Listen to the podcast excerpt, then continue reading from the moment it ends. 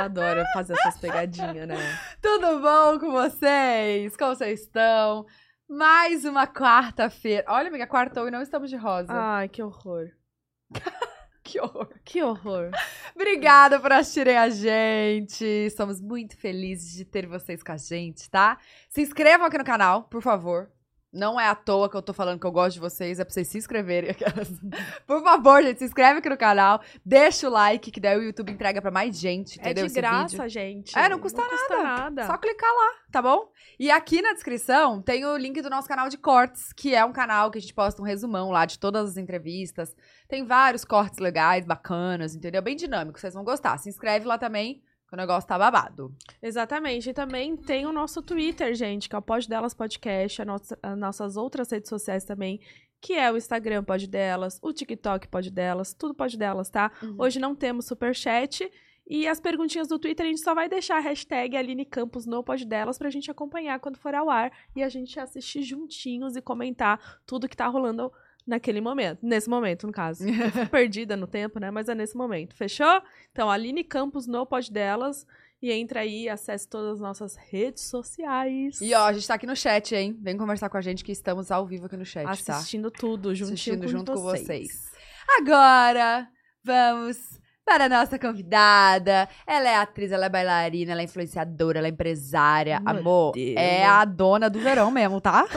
com vocês, Aline Campos! De rosa! Eu vim de rosa por vocês.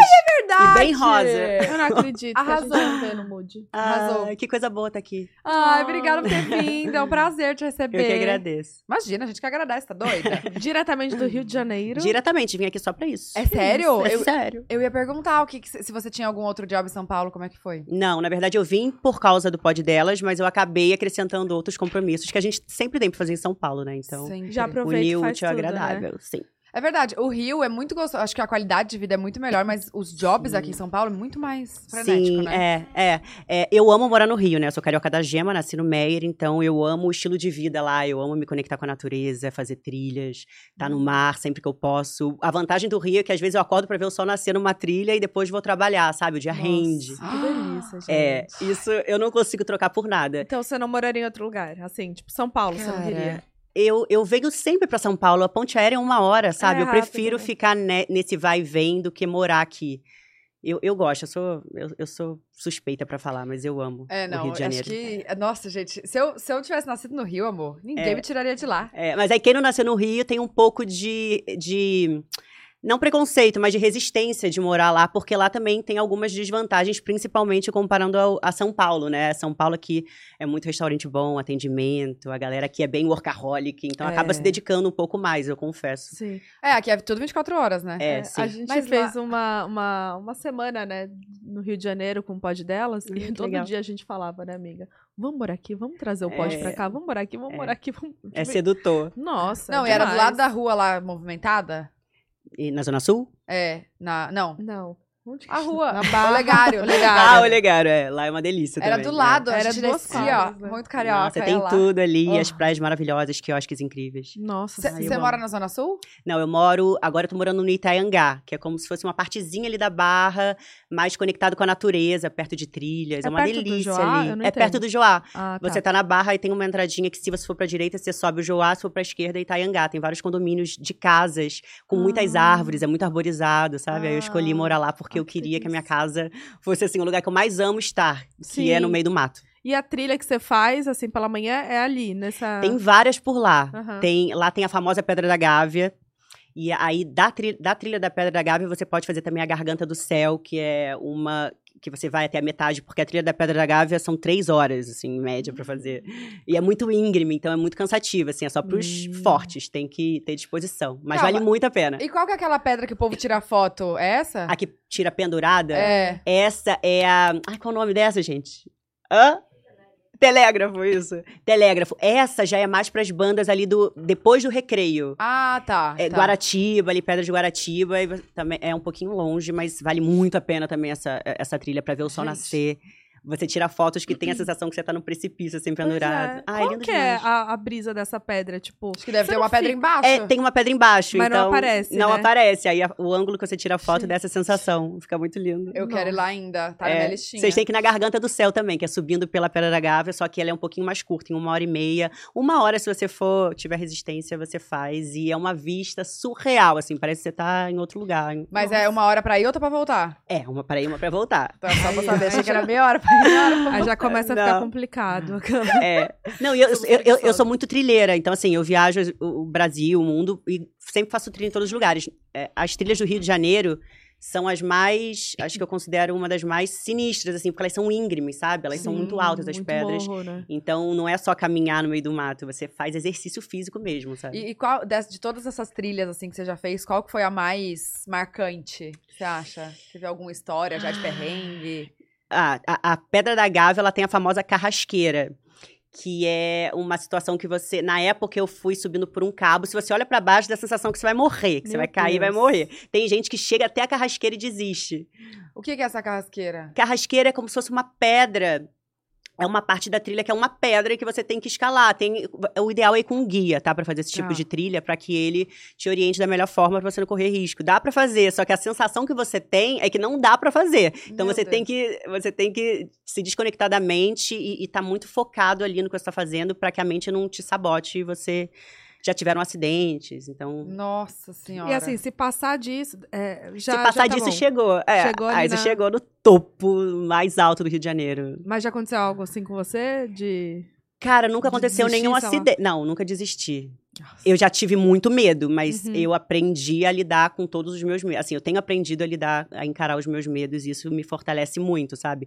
Eu lembro que quando eu era criança, adolescente, eu tinha vários medos e eu me limitava muito. Eu deixava de, eu deixava de jogar bola, porque eu tinha medo de levar uma bolada, sabe? Sim, de machucar. É, e aham. aí eu dei uma virada, assim, de chave na minha vida, que eu comecei a fazer tudo que eu tinha medo. Pular de paraquedas, fazer tudo, assim. Tudo que eu sempre tive medo, eu falei, cara, se alguém faz e não morre, se existem profissionais que fazem, já fizeram, sei lá, 50 mil e e não morrem, eu não vou morrer. Se eu, se eu morrer, é porque era pra morrer. Se Sim. der algum problema, é porque era pra dar. Mas teve algo que fez você virar essa chave? Tipo, alguma coisa marcante na sua vida? Cara, eu acho que foi a vontade de me tornar. Não teve nada, nenhum acontecimento, assim. Acho que foi mais a vontade mesmo de me tornar uma mulher forte e limitada, sabe? Sim. Eu queria ser, me sentir uma mulher forte, poderosa e que, que encarasse tudo de frente. Entendi. E aí, quando eu fiz a primeira coisa que eu tinha medo, quando eu encarei, eu vi que, cara, é fácil, dá pra fazer, sabe? Qual foi a Um- primeira coisa? ah, acho que saltar de asa delta. Então, lembrei, qu- quando, quando eu comecei a fazer, é, eu tive um quadro no programa Pânico chamado Arriscado, que eu escrevi. E é, a, cada, a cada episódio, eu me conectava com pessoas melhores, assim, muito boas em cada esporte. Então, eu me desafiava sempre a fazer o esporte daquelas pessoas. Quando você tem uma câmera e você tem que fazer, isso te fortalece. Tipo, eu vou ter que fazer, a câmera tá ali. E aí eu comecei a fazer coisas que talvez se não tivesse aquela câmera, eu ia ficar enrolando. Ai, não vou, sabe? Tipo, saltar de asa delta, saltar de um precipício de 15 metros na água, sabe? Meu Deus. Fazer esse tipo de coisa. Então, quando colocou a câmera ali, eu falei, cara, essa vai ser a oportunidade de eu vencer os meus medos. Ah, E então você certo. criou esse, esse quadro justamente pra. Não, não foi se esse o objetivo, mas é, ajudou. É. Mas como que você criou um quadro com medo das. Eu, por exemplo, jamais ia criar. É, pode ser que no meu inconsciente eu. Porque eu sempre me, eu sempre me é, descrevi, né? Eu, eu, eu, eu sempre me descrevi, eu sempre. Acho que eu sempre quis ser essa mulher poderosa, entendeu? Só que, na verdade, eu não era tanto assim.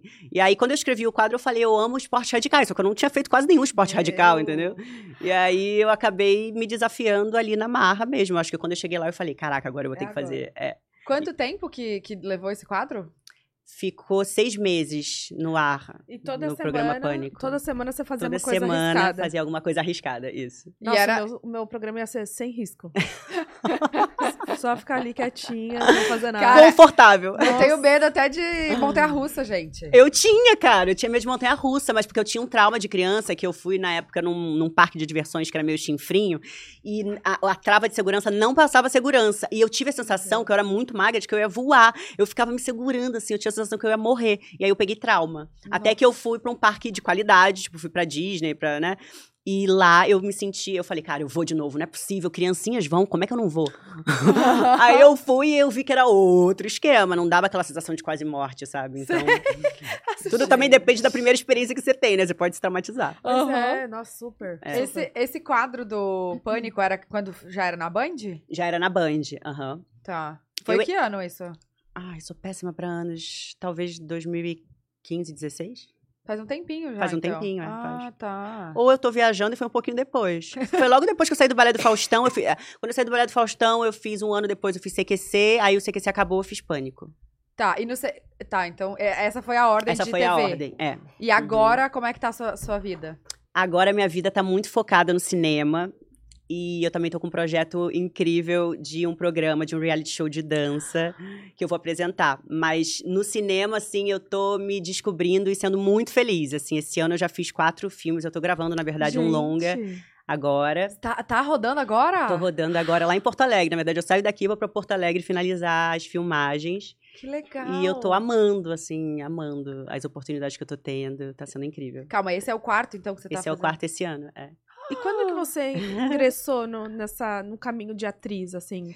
Quando que foi? Então, Bru, é, é muito louco, assim, porque eu tinha muito uma crença limitante. Como eu vim do balé clássico, né? Eu era bailarina da Escola de Teatro Municipal e era muita, era, era muito rígido, sabe? É, para ser bailarina boa, clássica, você tem que começar desde criança. Então eu tinha isso em mente que para eu ser boa em outra coisa, eu tinha que começar desde criança. Tá. E eu não tinha feito teatro desde criança, e aí eu, eu, eu olhava, eu falava, cara, eu me via ali fazendo, mas eu pensava, ah, mas eu nunca vou ser tão boa, porque eu não comecei desde criança. Eu tinha isso mesmo.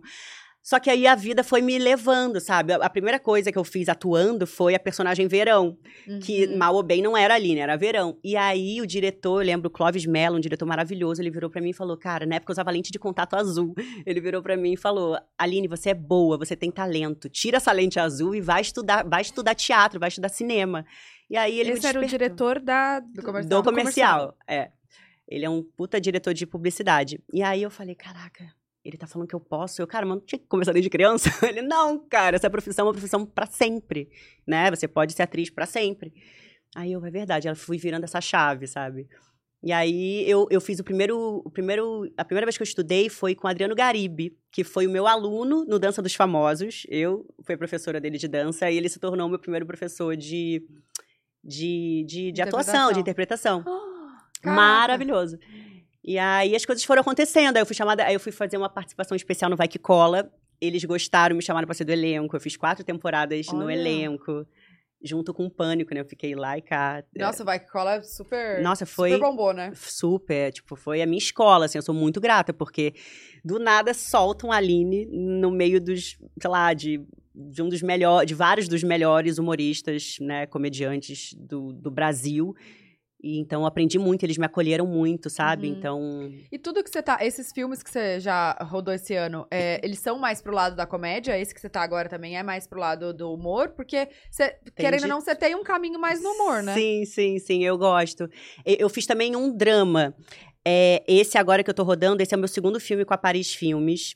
É, é o meu segundo filme como protagonista com eles. Um Uau! eu filmei na Colômbia com Edmilson Filho e Carol Castro. Aí teve Clara Castanho, Mas Matheus. já foi? Já, já rodou, vai, vai sair agora no final do ano. Ah, Tá. nos vai cinemas, lançar vai lançar agora. De cinema? É, Já é, pode falar mais coisas? Férias né? Trocadas, o nome Férias desse filme. É incrível, a gente rodou tudo na Colômbia, ficou um mês na Colômbia e foi muito maravilhoso. Com o diretor Bruno Barreto. Esse agora que eu tô rodando também é com a Paris Filmes e vai se chamar Um Dia Cinco Estrelas. Aí eu, eu, eu faço uma personagem que é a esposa do Estevão Nabote, maravilhoso, do Porta dos Fundos. Uhum. Tem Nani People, tem Dani Vinitz, tem uma galera, assim, incrível. Direção do Chu, também maravilhoso. E é Roteiro comédia? do Rick, é uma É comédia também, é. E aí eu fiz o Porteiro também, que é inspirado numa peça que já tem 10 anos, do Paulo Fontinelli, com um Lino maravilhoso, Cacau Protásio, também é, Maurício Manfrini, o Paulinho Gogó, uma galera incrível, que também é comédia. Uhum. E E, o e outro- esse também vai pro cinema. Esse também vai pro cinema. Todos esses vão pro então, cinema. ano que vem você vai. Tá o ano inteiro em cartaz. cartaz, Que incrível, né? Caraca! Tô feliz, é. Porque assim, eu sempre tive muitas oportunidades, mas agora as pessoas, eh, agora esse meio, sabe, tá me vendo, né? Porque como um trabalho vai puxando o outro, né? Então, Sim. É, graças a Deus, eu tô cada vez mais sendo reconhecida como atriz. E esse primeiro filme que você fez, que foi esse da Colômbia, é isso? Na Colômbia, isso. E como é que foi? Te chamaram pra fazer teste? Eu Você fiz Ficou teste. sabendo? É, me convite? chamaram, o Diego, maravilhoso produtor de elenco, me chamou pra fazer teste pra uma personagem, aí ele- eles acabaram pedindo pra fazer pra uma outra personagem também. E eu passei no teste e fui lá. E aí, esse, esse filme agora que eu tô fazendo também com a Paris foi uma loucura, porque, na verdade, ele já tinha uma protagonista, só que a protagonista, por causa da agenda, em cima da hora, não pôde mais.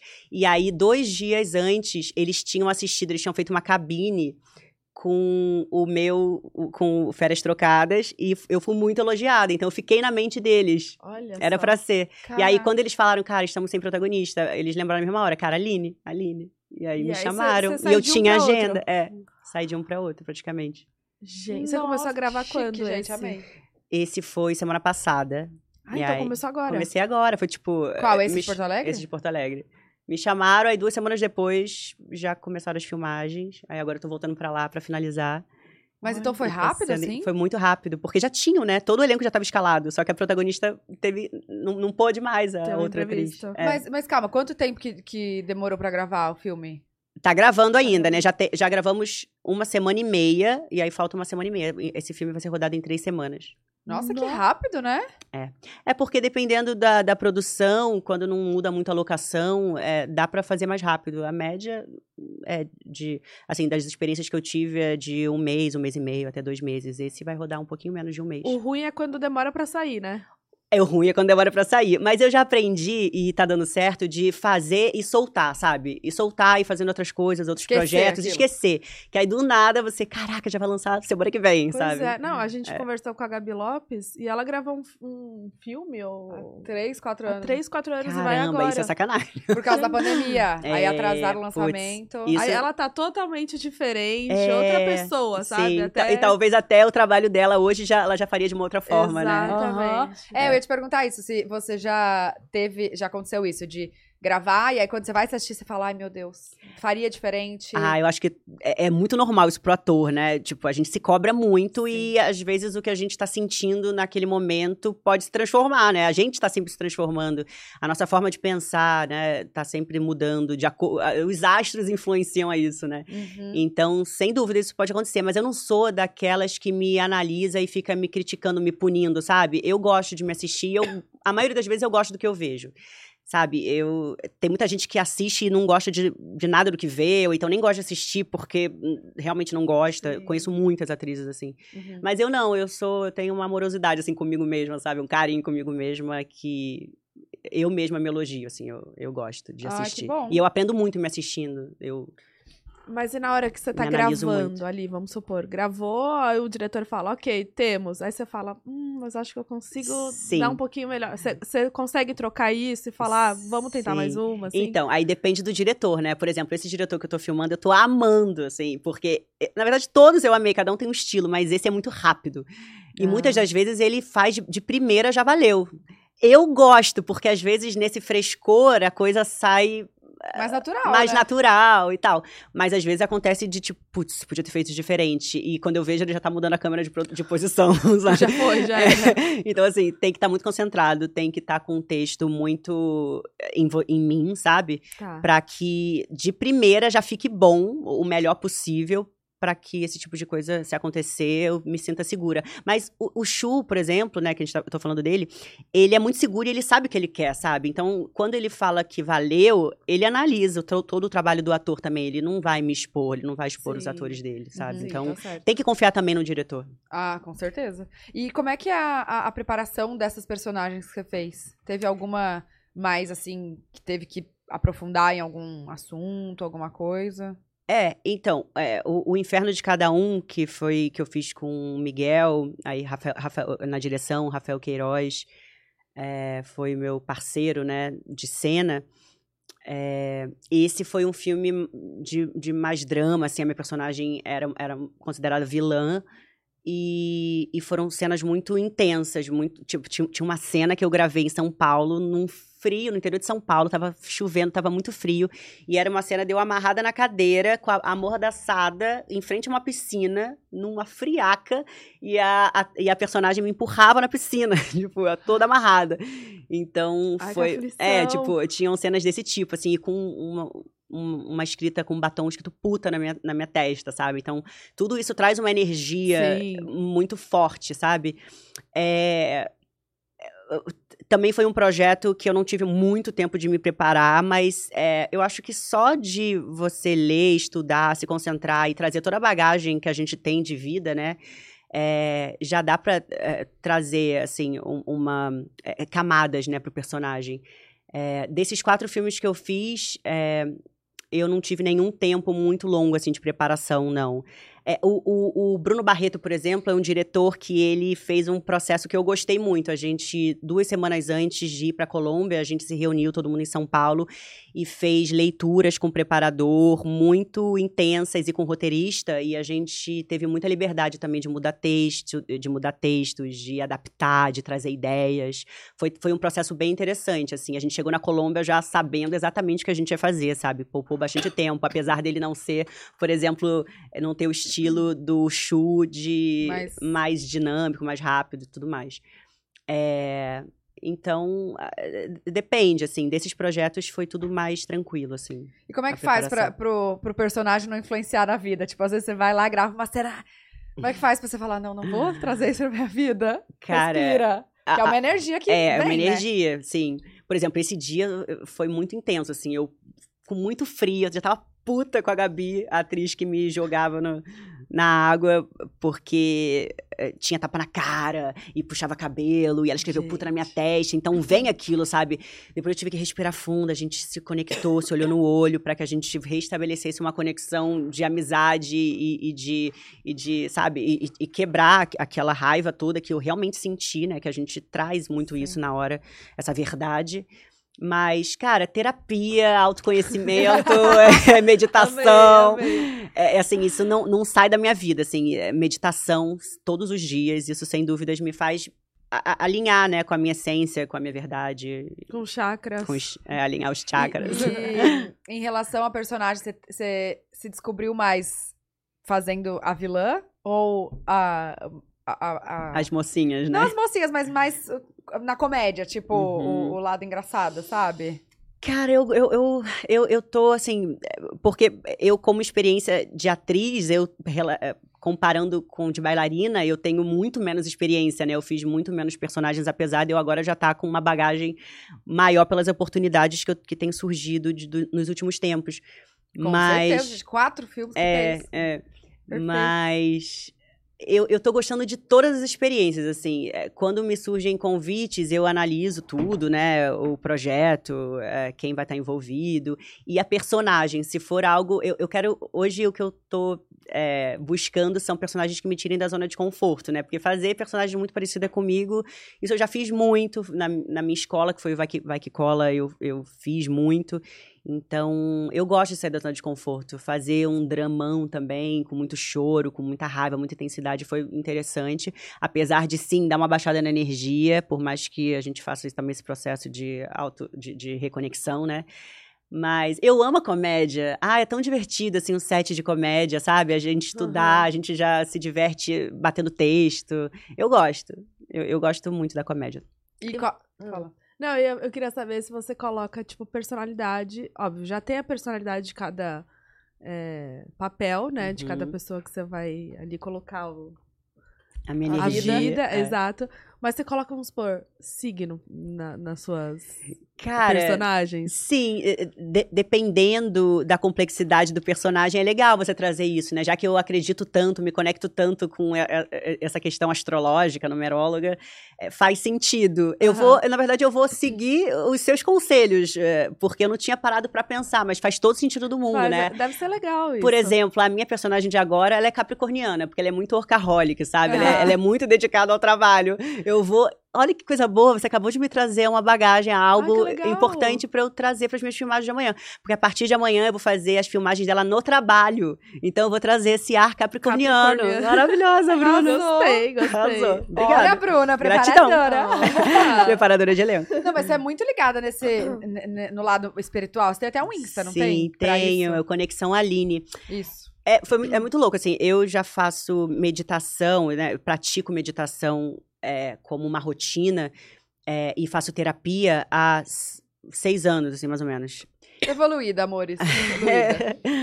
e, e- e eu amo, assim, transformou minha vida, sem dúvida, assim, uma boa terapia, uma terapia com alguém que você se conecte e a, a- a- a meditação mesmo, você silenci- silenciar, olhar pra dentro e, e- e viver esse universo todo gigantesco e limitado que tem dentro de você, sem dúvidas transforma e faz com que você, na vida normal, é, tenha mais qualidade na sua presença, sabe? Esteja mais inteira ali em tudo que você está fazendo. Em todos os aspectos, todos os pilares da vida. Então, na pandemia, isso se fortaleceu muito, porque a gente em casa, eu pensando, Uhum. gente, o que, que eu vou fazer? Porque eu sou uma pessoa muito ativa, eu gosto de estar sempre fazendo alguma coisa. O que, que eu posso fazer que seja bom pra mim e para as pessoas, né? Usar as minhas redes sociais pra ajudar e não só é, trazer ainda mais notícia ruim naquele início todo, tal, não sei o quê. E aí eu pensei, cara, vou começar a fazer tudo que eu amo, vou chamar as pessoas profissionais pra me ajudarem e compartilhar através de lives. E aí eu fazia, em média, oito lives por dia. Oi. Eu todos os dias fazia live de treino. Na pandemia foi a época que eu mais treinei em toda a minha vida. Porque Você não eu parou? Não, porque eu assumi esse compromisso com a galera. Então foi muito bom, porque eu assumi esse compromisso com eles, eu assumi um compromisso comigo. Uhum. Todos os dias eu iniciava com um treino, cada hora com um personal que eu confiava, legal, sabe? Ou seja, eu dava também oportunidade para pessoas que nunca, por exemplo, treinariam com Gabi Bahia, com Chico Salgado, a treinar com esses profissionais, sabe? Então era Uhum. muito legal. Muita gente mudou realmente o corpo através desses profissionais de educação física durante a pandemia. É, aí depois eu emendava em programação infantil com meu filho. A gente fazia um programa que chamava convidados, igual a Eliana, a Xuxa, sabe? Era muito legal. E meu filho também se divertia, os amiguinhos deles entravam. Ah, sua mãe é muito legal, tal. Fiz uma média com os amiguinhos dele. Era muito divertido. Aí a gente fazia aula de dança. Todos os dias tinha alguma aula de dança, ou de balé, ou de hip hop, ou de axé, de tudo. Aham. Aula de samba, dança do ventre. Eu, eu, quis, eu botei tudo que eu queria aprender, que eu não tinha feito aula. Eu, eu botava lá na programação. E Calma, aí, aí ti- você mesmo ia atrás dos profissionais. Falava, eu ia "Vamos fazer uma atrás. live?" Sim, e aí, como isso já estava muito recorrente, esperado, as pessoas, os profissionais vinham Também falar comigo, é. E, enfim, e aí tinha lives de conversas, sempre com assuntos interessantes, porque o objetivo principal era elevar a energia, sabe? Dentro de tudo que eu aprendia na minha terapia, na minha terapia e, tu- e- e estudos de autoconhecimento. Porque já, tava, já tinha muita tragédia, né? Na televisão era só, meu Deus, aquele medo, aquelas incertezas. Então eu queria fazer o contrário, sabe? O caminho contrário. Uhum. Enfim, e sempre finalizava com live de meditação, oração. É, antes eu chamava sempre um convidado para guiar essa meditação. Ou então eu fazia o ciclo dos 21 dias da oração do Arcanjo Miguel, que era eu mesma que guiava, ou o Oponopono. O É, que, que é o Pono Pono? o Ponopono é a prática do perdão. Você já deve ter ouvido falar naquelas quatro frases: Sinto muito, me perdoe, eu te amo, sou grato.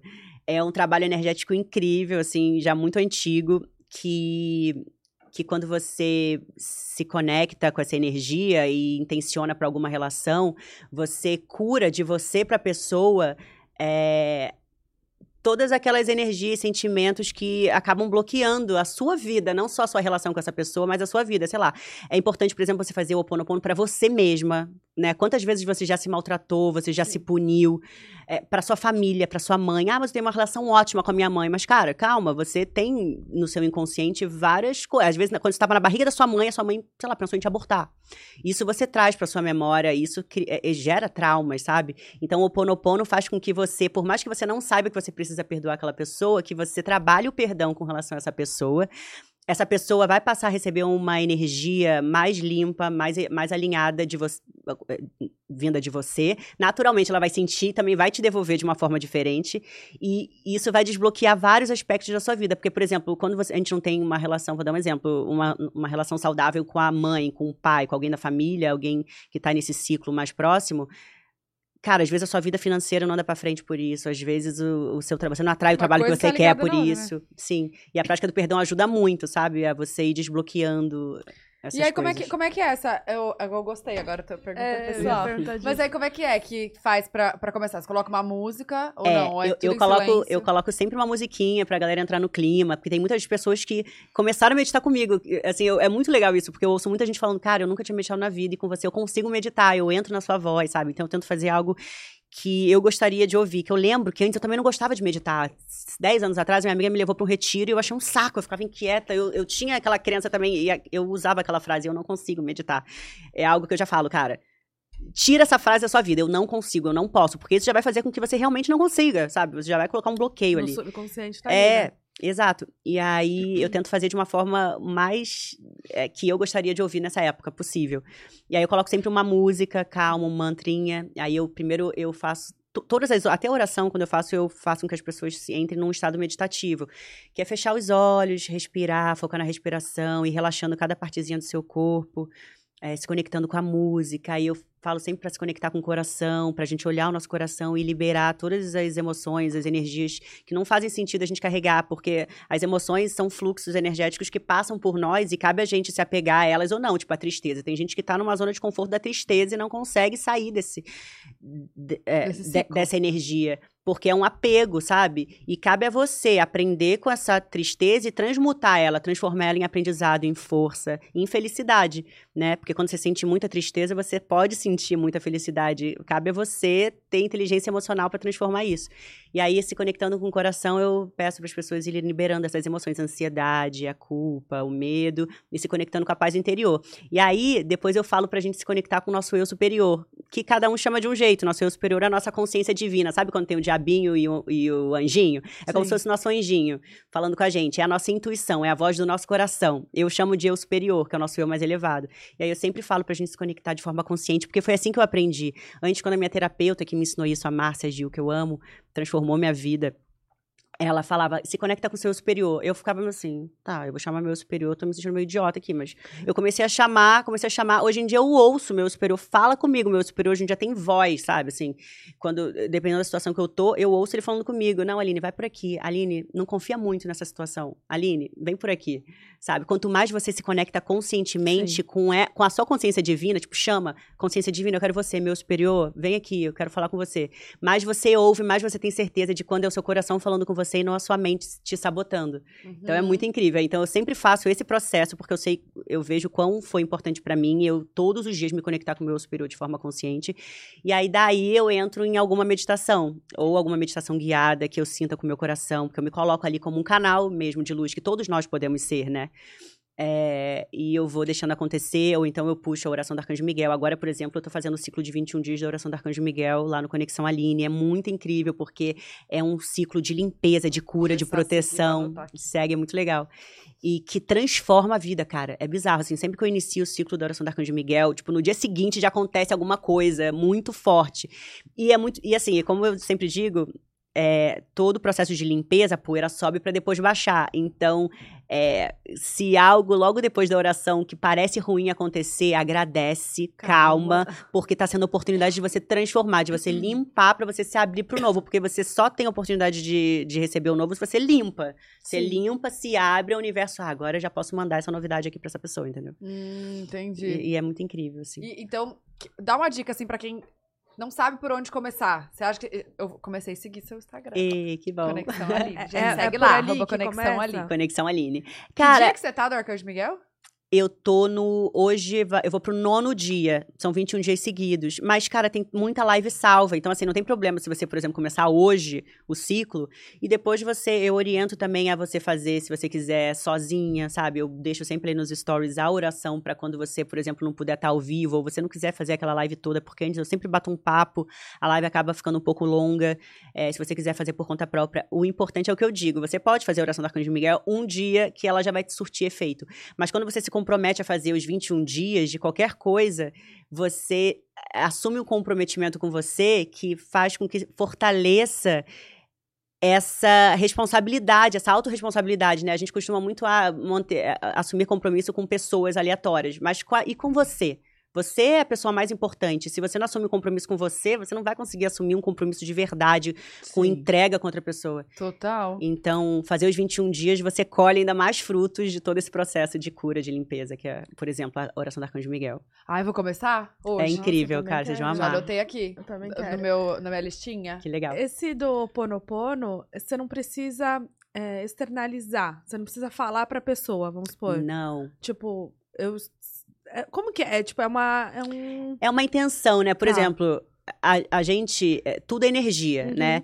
Quantas vezes você ficou anos sem ver alguém que você tem muita conexão e você encontra depois a pessoa e parece que nada mudou, né? Uhum. Tipo, caraca, é é uma conexão muito verdadeira, muito compatível, né?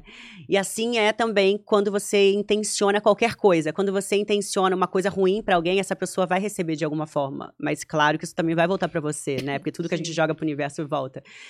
Assim como quando você intenciona uma cura, amor, eh, qualquer coisa, a pessoa vai receber. Entendeu? Então você não precisa falar pra essa pessoa. Inclusive, o Ponopono você pode fazer pra pessoas desencarnadas. É, não tem problema, muito pelo contrário. Porque são ciclos, né? Assim, quem acredita em Sim. que não é só essa vida aqui na Terra, Uhum.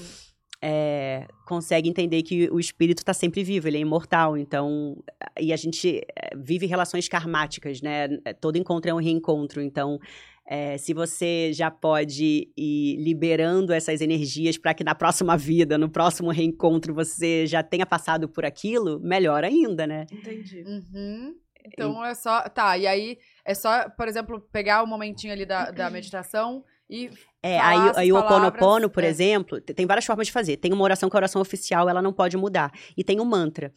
A forma que eu faço, que eu aprendi na minha terapia, que é muito incrível, é um pouquinho longa, mas vale muito a pena.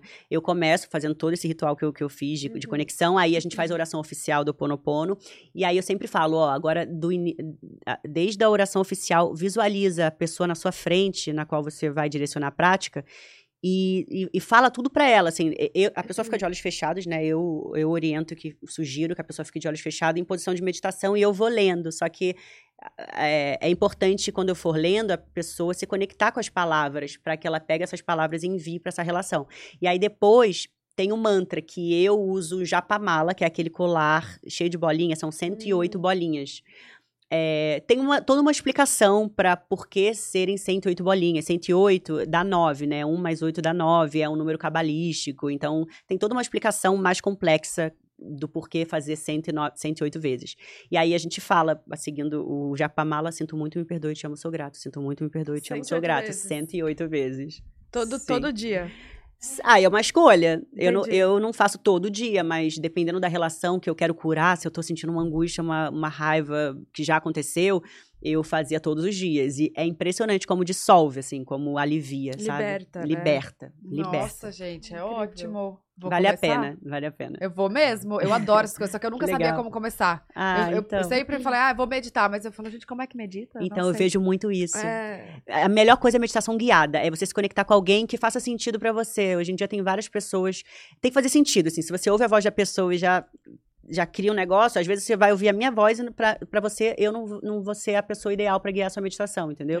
É, é o que eu digo. A meditação, ela faz, e o que eu sempre falo lá no Conexão Aline é que, cara, eu não quero que ninguém me veja como guru. Eu não sou guru, eu não sou Uhum. mestre. Eu tô aqui compartilhando a minha verdade, o que eu acredito, o que eu aprendo com vocês. E a intenção disso tudo não é que vocês acreditem e, e peguem a minha verdade pra vocês. A minha intenção é que vocês encontrem dentro de vocês a verdade de vocês. O que faz sentido do que eu digo pra vocês, vocês absorvem. O que não faz, tudo bem, deixa sair. E pode ser que uma hora faça, pode ser que Sim. nunca faça, entendeu? Quando que você começou com esse lado todo? Como é que foi o... o... Foi, foi essa sua terapeuta? Foi, cara, a minha terapeuta, ela foi essencial, assim, até hoje eu tô nela, tô há seis anos, desde que eu comecei nela, ela me ensina, sabe? É o que ela diz, Aline, eu vou aqui te ensinar a caminhar com as suas próprias pernas. E é sobre isso, um terapeuta que te prende a ele, que te dá a resposta que você precisa, na minha opinião, não é o, terapeuta ideal pra mim, né? Entendi. Porque a, a resposta está sempre dentro da gente. O terapeuta ele tem que ajudar a gente a fazer com que a gente se conecte com a nossa verdade, sabe? Cavar lá dentro, É, né? porque o que é bom pra mim não é bom pra você. Eu tô vivendo num processo diferente de vocês. Cada um tá É. num, num momento, entendeu? Então, a gente tem que estar alinhada com a nossa verdade. Quando a gente age de acordo com o que a gente sente, do que, com o que a gente pensa, a gente tá alinhado. Por mais que, por exemplo, ah, por exemplo, sei lá, alguém que talvez não esteja num processo evolutivo de autoconhecimento que nem eu, pode eh, passar pela, por uma lojinha e roubar uma bala. Só que o nível de consciência dela tá tão baixo que ela vai roubar essa bala e é capaz da consequência não ser quase nada. Porque esse, ela deu o melhor dela ali. Ela achou que roubar aquela bala não deu problema nenhum. No nível de consciência que eu tô, se eu roubar uma bala, eu tenho certeza que vai vir todos, vão vir todos os jornalistas, todos os policiais, eu vou ser presa, vou- vai acontecer uma grande merda, porque eu tenho um nível de consciência hoje que eu sei que se eu roubar essa bala, não é legal. É, é tipo assim, eu, eu vou estar me sentindo tão mal, tão mal, tão mal, que eu vou atrair as consequências Entendi. mais pesadas com relação a isso, entendeu? Aham. E aí, o, o Instagram, Conexão Aline, você criou na pandemia? Criei na pandemia. Por quê? Porque eu, eu senti que estava muito misturado. Eu fazia as, as minhas Ah. conexões, na verdade, no, no Sou Aline Campos. Só que eu via que, além de ter muita gente que não estava levando a sério e estava contaminando energeticamente ali o- o- a nossa roda, é, eu vi também que muita gente que profissionalmente me acompanhava passou a ficar de saco cheio porque não queriam ver aquilo da Aline. Estavam acostumados a ver outra Aline. É, então eu falei, cara, eu vou nichar, porque quem realmente quiser vai, e quem não Sim. quiser, tá tudo bem. E Tudo de vez em quando eu posto lá no Sou Aline Campos meio que convidando, gente, vem, porque sempre tem um outro que fala, ah, eu não sabia que você tinha esse Instagram e tal, e aí Sim, começa a sim. seguir. Mas tá bem nichadinho e tá sendo ótimo, assim, eu sinto uma energia muito limpa, sabe? A galera participa, eu Sim. meio que virei amiga da galera, sabe? É muito legal. Sabe o que eu queria te perguntar? Porque assim, eu também faço terapia, tudo, mas a minha terapeuta, ela não é tão ligada hum, Energia. na energia. Tem um, um estilo de. de- é, Sim, é uma linha, né? uma linha? É, a minha terapeuta, ela é. Eu, eu não sei se eu chamo de holística, mas ela, ela tem Hum. algumas formações, que é Teta Healing. Ah, é- tá. ela, ela tem algumas especialidades. Ela, ela. Fora que ela tem uma mediunidade muito forte, né? Entendi. Tem isso. É, é, então, ela tem esse lado espiritual muito desenvolvido. E tudo isso que eu tô falando, gente, é assim, não se enquadra em nenhuma religião. Muita gente pergunta, ah, você, você tem alguma religião? Não, eu não tenho religião. A minha religião é o amor, é eu me conectar com a minha verdade, é eu encontrar dentro de mim a minha verdade, sabe? A natureza. É isso. Então, assim, é, independente da religião que você siga, que você acredita, a meditação é pra todos. A meditação é uma conexão interna, sabe? Que É não tem energia, dogma, né? que não tem nada disso. É, mais energia. energia. Total. Entendi, entendi. Tá, e agora eu queria saber do seu lado, do seu lado, do seu lado bailarina. Você começou Ah. muito cedo. Sim, eu comecei com três anos, né? Normalmente as mamães colocam as filhas. E me botou, botou minha irmã. Minha irmã não gostou e eu me apaixonei. E aí eu fiz com três, né? três aninhos. balé? No balé. Eu fazia balé e jazz na época. Só que aí eu passei pra escola de danças Maria Oleneva, que é a escola de danças de teatro municipal, que é como se fosse o colégio militar do balé no Rio de Janeiro. Muito rigoroso. E aí eu comecei a fazer só balé, porque eu todos os dias saía da escola e eu morava, tipo, que- quem é do Rio vai saber, eu morava no- na época no recreio e fazia balé na Lapa. Então todos os dias eu saía da escola, comia no carro, fazia coque no carro, ia pra Lapa, tipo assim, uma hora e meia, às vezes duas horas, dependendo do trânsito.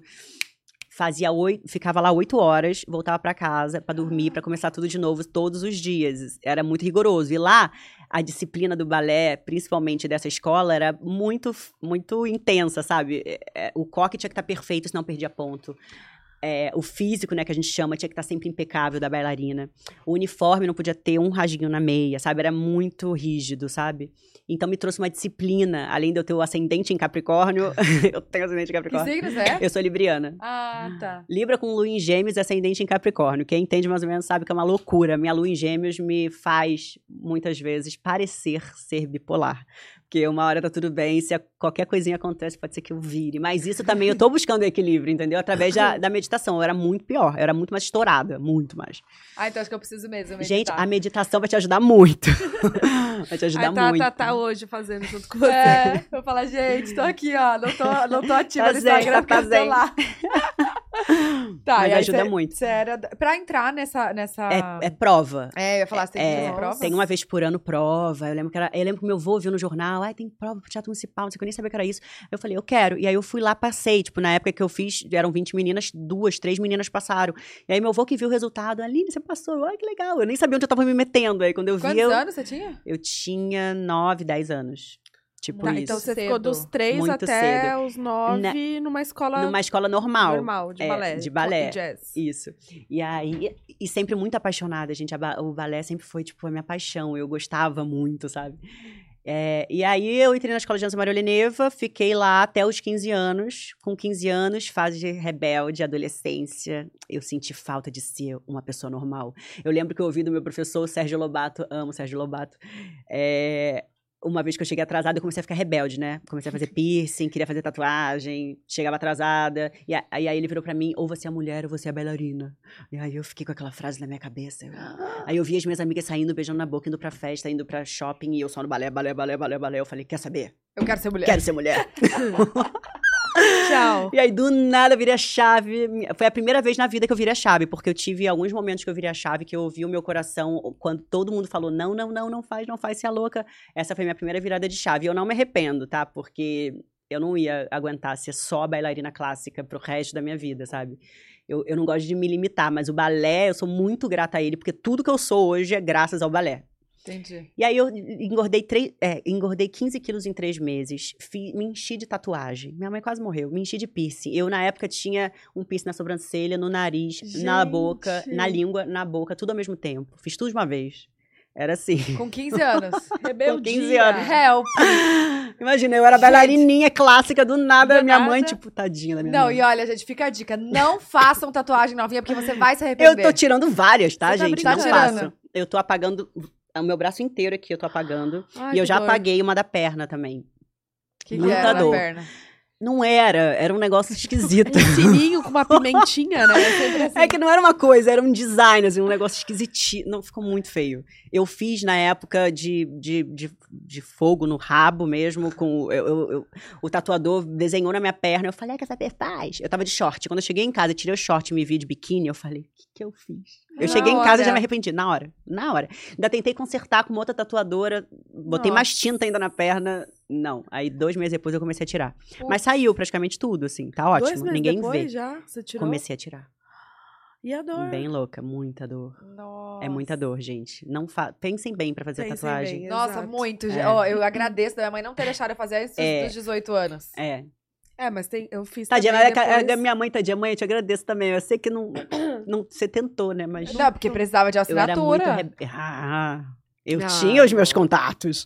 Eu não tinha, eu tinha Dá medo. seus pulos, né? Dá seus pulos. Eu tinha os meus mãe. contatos. A minha mãe não me autorizou, não, tadinha. Tá, e aí você se tatuou, viveu a fase rebelde. E aí virei- fiquei um bom tempo rebelde, mas foi um momento importante, assim, que hoje eu olho pra trás, eu falo, meu Deus, eu não posso passar isso com meu filho, né? Tomara que meu filho não faça o que eu fiz. Ele tá com quantos anos? Tá com, fez 12 agora, adolescente. Bem o momento que eu tenho que rezar muito.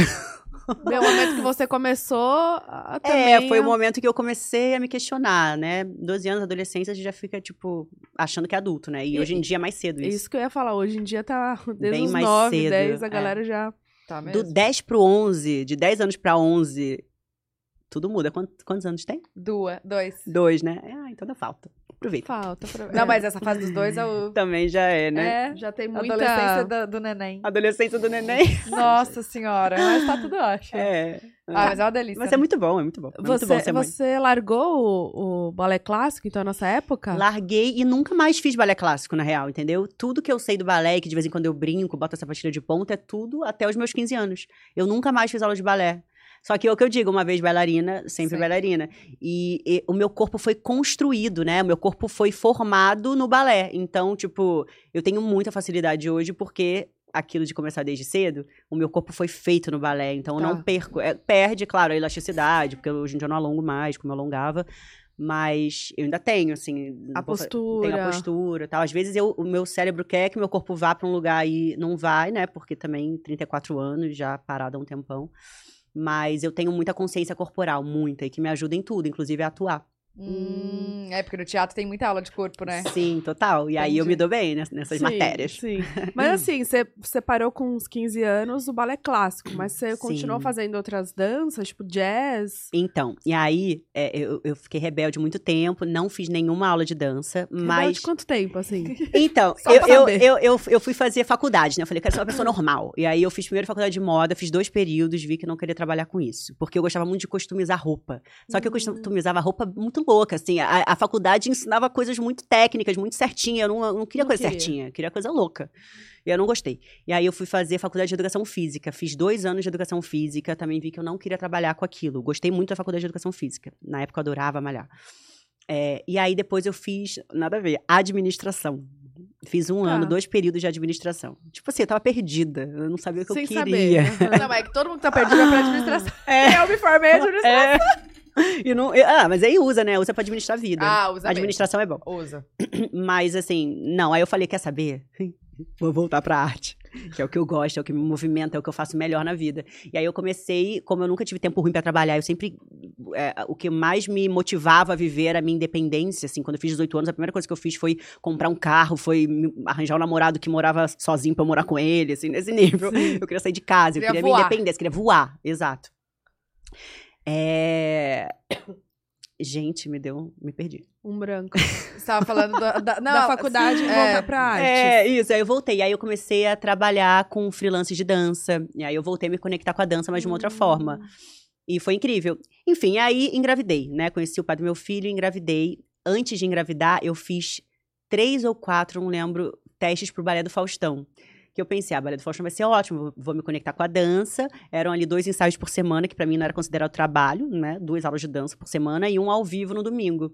Não passava, não passei nenhum dos três ou quatro, que eu não me lembro, testes. Gente, E e eu como que era o falava, teste? Era um teste de dança que, pra mim, eu tinha feito todos muito bem. Só Aham. que nem sei, não é. A coisa só é quando tem que ser, né? É, não Sim. era a hora. Sim. Não era a hora, não era a hora. Aí, quando meu filho tinha seis meses, estava amamentando, meu peito cheio de leite, o Silvão, na época, Len Gruber, que era o coreógrafo, me chamou, vamos fazer de novo? Eu, cara, agora eu não vou passar, né? Eu tava seis quilos abaixo do meu peso, porque a amamentação me emagreceu e com um peito desse tamanho. Eu falei, agora eu não vou passar, que ficar ordenhando, assim, antes de entrar.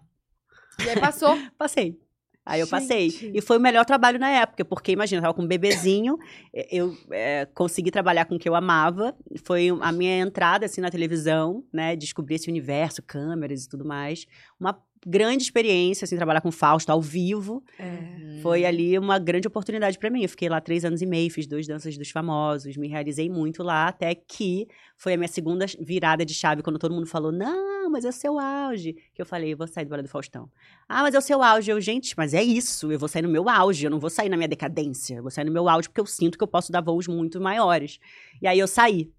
Uma semana depois, menos de uma semana depois. E assim, eu saí sem ter o que fazer, tá? O Faustão perguntou, mas o que você vai fazer? Eu falei, ah, Faustão, não sei, eu quero ser atriz, apresentadora, eu não quero me limitar. Não tinha nada, então. Não tinha nada sucesso. certo. Por que, que você resolveu sair? O que que bateu a... Eu, eu, eu já tava, eu, eu senti que eu tava ali já numa zona de conforto. Eu já tinha feito tudo que eu podia fazer naquele lugar, na- naquele trabalho. Eu já tinha feito dois danças dos famosos, já tinha feito os quadros que eu queria, já era a bailarina que puxava o programa ali sempre. Então, tipo assim, eu não tinha mais pra onde crescer ali. Nessa época já era, já tinha propaganda do verão. Não, então, aí que dá. Olha como as coisas são. Ah. Quando você tem coragem de virar a chave da sua vida, olha como as coisas são. Foi a segunda virada de chave que eu dei, né? Saí, menos de uma semana depois, me ligaram da marca de cerveja me chamando pra ser verão. Aí eu assinei o contrato antes de uma viagem que eu tinha. Um- Dois meses depois eu tava passando com comercial no, comer- no comercial do Domingão do, Faustão. Olha, fiquei Mulher arrepiada. Aham. de Deus, olha isso. Muito louco, né? E fiquei Muito. nove anos sendo verão. Nove Esse anos. foi o último verão agora que passou. Nove anos. Nove Gente. anos. Nove anos. Muito louco, né? E como começou Foi um essa história casamento. do, do verão, assim? No primeiro. A primeira No prim- propaganda já, já tinha o verão, Já, então. o, pri- a primeira, o primeiro comercial, o primeiro filme, ele- a galera foi muito cria- criativa, né, da Uhum. agência na época. É, a Ah, personagem... muito bom, gente. Muito bom. É muito, bom. Muito bom. A personagem se chamava, se chamava Vera. E aí era no Nordeste, então a galera tem um, um sotaque, né? Vera, verão. Não é. Ah, E aí eu entrava e o cara falava, Dona Vera é isso, não é? Dona Vera é aquilo. Isso aí não é Vera, não. Isso aí é um verão. E aí ficou verão. Vem, verão, verão. vem, verão, vai, verão. Aí no primeiro ano teve esse que foi icô- icônico, né? Que era vem verão, aí vai verão servir cerveja pra um lado, aí outro vem verão, aí outro vai verão, vem verão. Aham. E ficou muito marcada, Ficou né? muito. Cê- cê- Meu nome mudou, né? Foi um novo batismo. Que ia ser assim, as- por essa Olha, propaganda? eu sentia com o meu coração que ia ser algo muito especial. Uhum. Porque eu lembro, muito louco, assim, eh, um ano antes, eu no Balé do Faustão, eu lembro que eu recebi uma proposta pra fazer um trabalho pra uma outra cerveja. E Uhum. na época o meu empresário falou: "Cara, não vamos aceitar não, porque isso é muito pequeno e vai te limitar pra de- futuramente fazer uma outra cerveja". E eu ainda virei pra ele e falei assim: "Mas será? Porque coisa grande com cerveja é só protagonista da novela das oito". Na época eu pensei isso, aí ele falou: "Não, vambora, vamos, vamos, não vamos fazer esse não". E olha isso, cara. Aí, Aí menos você- de uma semana depois, ah, talvez, se eu tivesse aceitado fazer esse outro trabalho, que era um cachê baixinho, um- uma, uma participação pequena, eu não ia Tipo, fazer a pontual. protagonista do- de um comercial que durou nove anos. E aí seu contrato era anual, você renovava todo ano. É, aí eu renovava por dois, três anos. é, Ficou nove anos no E- total. Mas era um comercial por ano? Não, era tipo sete, oito, dependia do ano. Tinha comercial de. de- não era só de verão. no- só no verão tinham quatro, cinco. Tá. Tinha coisa de internet, tinham pílulas de internet, tinha São João, dia dos, eles sempre inventavam, assim, Dia das Mães, às vezes fazia, sabe? Datas o comemorativas. no bar segurando assim. Hum, Tinha. Gente, ficou muito tinha marcado, tudo, né? Ficou muito marcado. Cara, ficou muito. Não, ninguém. Acho que o povo falava lá, verão. Mu- né? Não, eu, eu, eu até hoje sou chamada de verão. nome mudou. É, e que ótimo, né? Eu lembro que por um tempo falava assim, ah, isso vai te limitar, você vai ser sempre só verão, não sei o quê. E eu acreditava muito que não ia. Eu falei, cara, não, eu vou construir meu nome, meu nome vai ficar forte. Não vou me limitar. Mas eu tinha ainda um pouco de, tipo assim, quando me chamavam de verão, cara, não, meu nome é Aline. Meu nome é Aline, na época arriscado, né? Uhum. E aí, um grande amigo meu, na época que hoje é o amor da minha vida, o Jesus, numa dessas conversas nossas, virou pra mim e falou: Cara, eu, eu falando e tal, ele, cara, você tem que ficar feliz, porque é um, um novo batismo. E imagina, você foi batizada de novo com a melhor estação do ano. Nunca mais ninguém vai ser a verão. É a melhor estação, é a estação da felicidade, da luz, do brilho, É. sabe? Da alegria. É e aí eu verdade. falei, caraca, é verdade. Você enxergou por outro lado. Eu enxerguei né? por outro lado. E aí, eu, hoje em dia, eu amo. Assim, eu falo, eu sou a eterna verão. Não adianta. E por que, verão. que que acabou o contrato? Você que, Acabou. não quis renovar? Então, eu acredito muito que, cara, eu entrei num processo muito forte de autoconhecimento, va- é, de, de conexão comigo mesma, né? Inclusive, veio aí a mudança do meu nome, que eu escolhi me reconectar. É, então, como é que foi isso também? Conta tudo. Então, contar tudo. Foi tudo, cara, pra vocês verem como as transformações acontecem quando você se coloca à disposição disso, delas de acontecerem, né? Uhum. O autoconhecimento, a meditação, tal, pandemia. Tudo isso foi me trazendo uma transformação interna muito forte. E, pra mim, é, foi, começou a não fazer mais tanto sentido eu, eu incentivar, por exemplo, pessoas a consumirem álcool. Eu continuo consumindo álcool. Eu saio, né, às vezes bebo vinho, bebo gin, cerveja, amo cerveja. Sempre bebi, né? Isso é uma coisa que sempre perguntar, mas você bebe cerveja? Bebo, gente, eu bebo mesmo, eu Mas gosto. você bebe essa mesmo, né? Tipo, É, você bebe perguntar. essa mesmo? É, exato, eu tinha uma geladeira, eu bebia. Mas é, eu comecei a não me sentir mais bem diante do novo papel que eu estava assumindo ali para a sociedade, para os meus seguidores, de iluminar, de continuar incentivando as pessoas a venderem cerveja. Isso já estava vindo assim no meu coração, só que eu estava deixando acontecer, vamos deixar acontecer, vamos deixar as transformações acontecerem.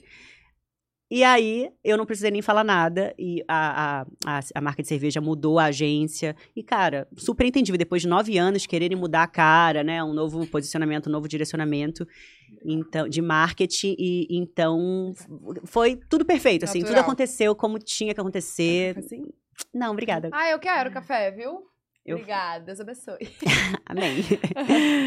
Enfim. Foi, é, foi tudo natural. Foi tudo então, natural, foi tudo natural. E, e isso uh, faz muito sentido pro que eu tô vivendo hoje, porque o fato também de eu ter me desvinculado da marca de cerveja tá me fazendo atrair vários outros parceiros que hoje fazem mais sentido pra mim. Entendi. E, e- e reforço, eu não que eu tenha parado de beber, sabe? Tem gente que me vê meditando e fala, ah, a Aline virou Buda, a Aline agora é só espiritual. Não, Virou Buda. é, virou Mas monge. é outra responsabilidade. É uma né, outra responsabilidade que eu tenho. Eu Uhum. sinto que realmente é uma missão. E, assim, é a minha contribuição social, energética pro planeta, diante de todas as bênçãos que eu sempre recebi e venho recebendo cada vez mais. Então, ho- hoje realmente não, não fazia sentido pra mim. É, talvez o amadurecimento, né? Amadurecimento, é tudo. É fase de vida. Tudo, fase de vida. Exato. Tudo Lógico. junto, assim. Com seus 20 e poucos anos, amor. Isso. Todo exato. mundo tem, bebe uma cervejinha, acha Exato. uma festa. É, a Exato. gente ainda tá nesse momento. Sim, no caso. a gente ainda tá vivendo isso. Não, brincadeira. Tá, e do, e do nome? O nome, o nome veio junto também com esse processo. Ano passado eu já estava me questionando, caraca, eu carrego um nome que não é meu, né? Eu acredito muito que- né, a força da palavra, né? O nosso nome Ah, é uma palavra. O escada é do seu ex-marido? É do meu ex-marido, que eu, eu terminei e eu continuei porque eu já era há cinco anos conhecida como Aline Riscado. E aí eu continuei e tal, com o meu nome, ele concordou, tudo certo e tal. Mas Mas você eu teve que pedir autorização, tipo... não, porque a gente continuou amigo durante um bom tempo. Entendi. Ele continuou sendo trabalhando comigo durante um bom tempo. Agora já tem um bom tempo também que ele não trabalha mais. Enfim. Mas é, eu, de um tempo pra cá, tava sentindo que esse nome sabe quando, tipo assim, eu não tava mais me sentindo Aline Riscado. Eu sentia que o riscado tinha um peso que não era meu. Uma energia, não que seja ruim ou bom, mas uma energia que não era minha e que não tava mais vibrando com a minha essência, já que eu tava cada vez mais alinhada, sabe, com ela. Entendi. entendi. Então, eu já tava sentindo um desconforto com esse nome, tanto que o meu nome na identidade continuava sendo riscado, só que eu entrei, né, e, e, inclusive eu já consegui mudar, voltar pro meu nome de nascença, Aline Campos da Silva. Gente, e é um caos mudar o nome, né? Cara, demorou um ano pro juiz autorizar Ah, eu ter o meu nome, sabe? Tinha que ser assim, eu vou lá, assino e acabou, né? Porque é o meu nome. É verdade. Gente, que absurdo. Mas demora muito e é uma grana, enfim, mas enfim, fa- faz parte. Mas calma, você teve que mostrar sua certidão de nascimento, essas coisas? Como que é pra mudar o nome? É de divórcio, né? A de É, divórcio. porque então, quando eu divorciei, eu continuei com o riscado, porque eu falei, ah, eu vou continuar sendo Aline Sim. riscado, vou deixar no- na minha identidade, mais fácil. Uhum. Só que aí, como eu deixei, pra eu mudar agora, eu tive que abrir um outro processo, Nossa fazer um outro Senhora. trâmite É, gigante, Quando eu fui sabe? casar, a gente não mudou o nome, né? Não, Ah, não melhor mud- coisa. É, não mudou nenhum do Quer outro. dizer, depende, né? E aí, não, mas é porque a gente tinha uma viagem, aí o cara falou, ó, pode ser que vocês percam essa passagem, porque vai estar com o nome de solteira. Aí você vai lá com outro, você vai ter que mudar todos os seus documentos. Pois Falei, é. ai, meu pai celeste, deixa assim. Aí eu falei, mas se eu quiser mudar um dia, ele, ah, daí você vai ter que abrir um processo com o advogado. Sim. Eu falei, ah, amor, não. É, deixa é. assim. Tá Deixa bom, assim, é mais fácil, né? Aham. Mudar todos os documentos. Eu vou ter que mudar agora tudo, porque saiu agora, o juiz autorizou que meu nome voltou a ser o meu nome de nascença, mas na passaporte, visto, Tá ali riscado. tudo eu vou ter que mudar. Nossa, sabe? Mas é isso, agora eu vou aos pouquinhos fazendo. Enfim, e aí, é, na minha terapia também, é, energeticamente, a gente foi medir, né, lá com as técnicas, técnicas que tem, de, enfim, teta healing, eu não sei exatamente qual, qual, qual é o estudo que tem pra medir. E eu vi que o meu chácara, meu chácara base, é, posso estar sendo ignorante em falar que é o base, mas eu acho que é, é, não se expandia tanto, na verdade, muito menos com a Aline Riscado do que com a Aline Campos, apesar de, falando assim, soa mais simples, né? Mais comum. E aí eu fui, eu fui trazendo aquilo, fui, cara, eu, eu, eu fui trazendo isso pra- pra mim, criando essa coragem, tendo essa certeza. Até que um dia eu falei, cara, é isso. Eu sinto que eu sou Aline Campos e eu vou dar essa virada de chave. Aí eu trouxe também junto o fato que eu não queria mais alisar o cabelo, porque eu, durante 20 anos da minha vida, alisei o cabelo. O cabelo é maravilhoso. né? É, eu tô tão feliz, cara, com ele. Eu negava o meu cabelo, de certa forma. Cara, eu disse, né? Eu usava lente de contato Sim. e alisava o meu cabelo. Então, de certa forma, eu me amava, só que eu me amava uma versão montada minha. Eu, na verdade, me rejeitava, né? Sim. De alguma forma. Eu, eu, eu não aceitava a cor do meu olho, não aceitava a textura do meu cabelo. Isso foi durante muito tempo. E eu precisei passar por esse processo para, talvez, o meu processo de autoaceitação eu precisei trazer esses artifícios pra hoje eu estar me aceitando com meu cabelo crespo enrolado, entendeu? Esse foi o meu processo. Não que todo mundo tenha que parar de alisar o cabelo pra se aceitar, não tem nada a ver. Que às vezes a pessoa já se aceitava, alisou e, e ela não tem esse problema, isso pra curar, sabe? Na, na vida dela. Mas tá sendo muito especial pra mim, assim, ter parado de alisar o cabelo, ter me conectado com o meu nome. Eu sinto que eu sou cada vez mais eu, sabe? Sim. E isso, como consequência, tá me fazendo atrair coisas, pessoas, situações, trabalhos que fazem muito mais sentido pra mim. E eu percebo que, apesar de eu sempre ter, né, a gente tem a nossa essência, mas por eu estar externalizando isso, as pessoas estão me vendo realmente como eu verdadeiramente sou, sabe? Antes as pessoas enxergavam muito mais o olho azul, do- na época que eu usei, o cabelo liso até a bunda. Elas enxergavam isso antes de enxergar o meu interior, sabe? Quem eu realmente sou, a Como minha se fosse vibração. uma personagem, assim, né? Exatamente. E assim, é o que eu digo. é, Eu me amo de cabelo liso também, sabe? Eu me amo me transformar. Hoje eu trago isso pra minha vida. A Aline Campos é essa. Mas eu não vou deixar de, quando eu quiser alisar, Sim. fazer uma escova, fazer uma chapinha, colocar um mega hair e ficar loura, sabe? É, são as transformações da vida, sabe? Mas eu precisei muito me reconectar com a minha raiz pra que eu pudesse me aceitar por completo e hoje tá sentindo e vivenciando tudo que eu tô vivendo. E, e em relação até a estratégia de, de marketing. Você fez uma estratégia, tipo, ah, então eu vou aproveitar que eu. Quanto tempo durou sua, tra- sua transição?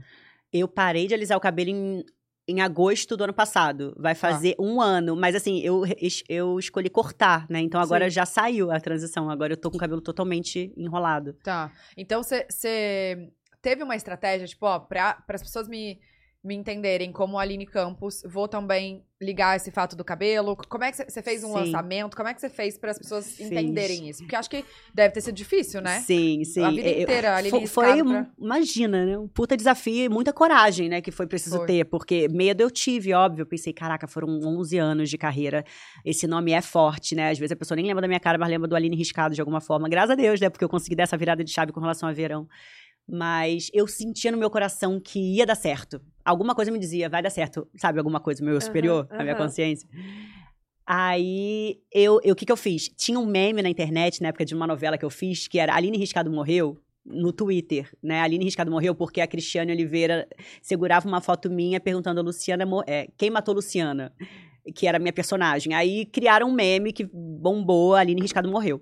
E aí, o que que eu fiz? É, eu- primeiro que eu decidi, num dia do meu aniversário, trazer o cabelo curto, sem, sem alisamento e o novo nome, né? Um dia marcante, eu tava viajando seu também. Foi no meu aniversário. Ano passado, 12 então. de outubro, é. Uhum. Mas eu já tinha parado de alisar desde agosto. É, mas eu externalizei isso, né? É, e aí eu antes postei, a Aline Riscado morreu? Morreu, mas calma que tá tudo bem, ela tá viva, tipo. Entendi. E aí eu postei e falei, aí mudei, né? Botei sou Aline Campos no meu Instagram, reforçando isso, sou Aline Campos. Na verdade, já existia uma Aline Campos. E aí eu até cheguei a conversar com ela, ela falou que me passaria o domínio, mas eu pensei, cara, acho que mais forte do que a Aline Campos é sou Aline Campos. E aí, enfim, foi uma intuição minha também que eu segui. E teve alguma coisa de numerologia também? Então, ó que louco, não teve numerologia, mas depois um amigo meu que faz numerologia, ele falou, Aline, caraca, você mandou bem, você fez numerologia, né? Eu falei, não. Ele, então faz, querida, porque deu, tipo, 22, deu 11, deu, tipo, os números mestres que vão te potencializar muito profissionalmente, é, é, é, é, prosperidade, ah, não sei falar no mente, prosperidade, sabe? Trazer mais abundância e prosperidade pra sua vida. E aí eu fui fazer um- um mapa numerológico que eu nunca tinha feito. E caraca, eu falei, gente, eu fiz a escolha certa. Eu já tava sentindo, mas quando eu fiz o mapa numerológico, eu vi que eu realmente tinha feito a escolha certa. A Gente. potência do Aline Campos pra mim, junto com a minha data de nascimento e todo o combo, tem muito mais força do que o, o Aline Riscado. Hum. E foi um boom na internet, né? Quando você Foi. mudou o user, Sim. mostrou tudo novo, assim. Foi um boom, né? Foi, cara, foi um choque, né? Tipo Foi. assim, que louca. Muitos me chamaram de louca, muitas me, admi- muitos me admiraram pela coragem. É, mas foi, sim, todo mundo, meu Deus, né? E tem gente até hoje que, que. Tem gente que é meio alienado da internet e que de vez em quando fala que me vê do nada. Ah, sou Aline Campos, de cabelo enrolado, curto, tipo black, e não me reconhece. Tipo, quem é essa menina? Ela parece a Aline. Ela parece a Aline Riscado. Tem gente Ah, que ainda fica na dúvida. Então, assim, eu também tô vivendo esse período de transição nas redes sociais. É, eu ganho muito seguidor por dia e eu perco muito seguidor por dia. O meu número de seguidor deu uma estabilizada por isso. Por quê? Não só por gente que também talvez não esteja ainda eh, ligando uma coisa à outra, mas pessoas que seguiam aquela figura, né? espe- esperavam aquela Aline que se transformou e a gente está sempre se transformando Sim. não se conectam, talvez, com essa Aline de hoje, assim como eu tô atraindo pessoas que se conectam muito mais com a Aline de hoje, sabe? Sim, então, sim. é importante também, nesses momentos, a gente desapegar, a gente deixar aí o que não faz mais sentido, porque vão vir coisas que fazem sentido pra você, sabe? Sim. Nossa, é muito importante isso que eu acho que a gente se cobra demais, né? Mas por que, Sim. que não tá indo? Não dá que agradar que é todo isso? mundo. Por que, que é aquilo? É. Deixa, Isso, né? Vem, faz o seu, que uma hora vem. Exatamente. hora... E Aline, junto com isso, com a sua mudança, com, né, tanto de nome quanto de visual, também teve mudança de. Acho que ele foi pro caminho errado do banheiro. O banheiro é do outro lado. Aqui. Veio também mudança de trabalho, assim? Tipo, você começou a, a, a se posicionar diferente com marcas. Bom, você já falou também da, da Verão, mas teve essa mudança muito, assim, diferente com a sua. com a- o pessoal da sua agência que você conversou, assessoria?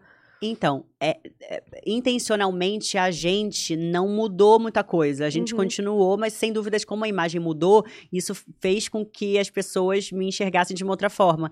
É, por exemplo, no, no segmento atriz, eu sinto que eu tô sendo muito mais vista, é, reparada hoje, sabe? Porque talvez eu, eu esteja com um ar mais neutro, mais verdadeiro, mais real. Entendi. Né?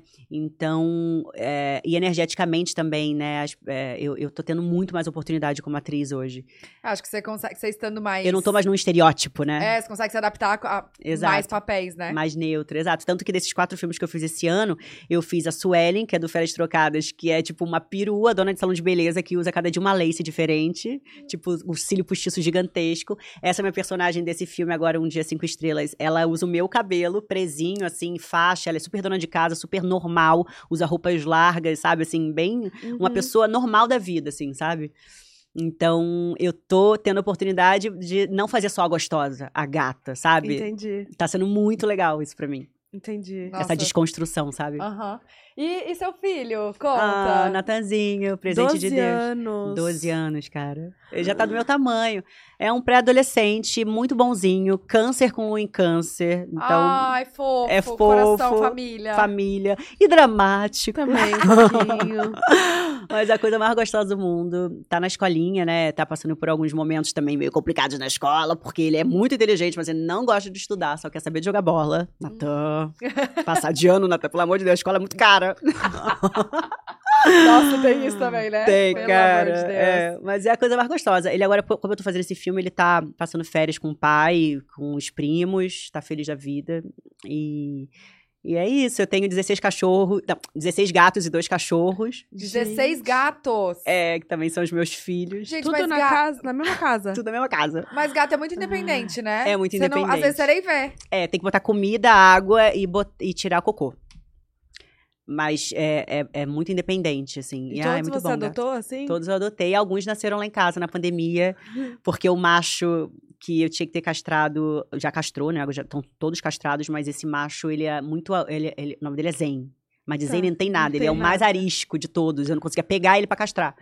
Enfim, aí ele engravidou a minha gatinha Prana, que eu também, ela era filhote na época, não deu tempo de castrar a tempo, né? Primeiro teve uma cria de três, e aí na amamentação, que eu não podia castrar a Prana, não conseguia castrar o Zen, depois engravidou de novo mais seis. Gente. E eu não doei nenhum. Ai, fiquei com pena. Ai, meu Deus. Fiquei com todos. E aí os outros eu todos ado- adotei. Eu já Ai, tinha três Deus. antes. Adotei Gente, mais, a- E mais os quatro. nomes? Hoje não, vamos lá. A minha primeira gata é a Mia, que é Tá. a minha xodozinha, a minha gatinha cinza. Aí, vamos lá. Prana, Zen. Prana Zen. Aí a primeira cria, vamos lá. Sol, Lua, Gaia. Good Vibe Chante, Arco, Íris, Hope. Mentira, arco-íris. Aham. Aí tem luz, céu, raio, pingo. Acho que eu falei todos. Olha, se você esqueceu de alguém, eles Vai ficar essa live. Nossa, vão. Eles- Aí os meus dois cachorros são o Butter e a Fly. Gente, eu amei esses nomes. É mais fácil. Eu amei. Butterfly. Butter e Fly. Eu amei o nome. E você pegou junto os cachorros? Peguei junto. Eu ia adotar um, foi igual com os gatinhos. Eu ia pegar um, aí tinha um irmão, aí eu não consegui separar do irmão. Aí eu peguei os dois. Ah, meu Deus. Vira-latinhas, fofinhos. E os meus gatinhos também. Eu ia, eu ia adotar um gatinho preto, ele tinha dois irmãos, já adotei os três.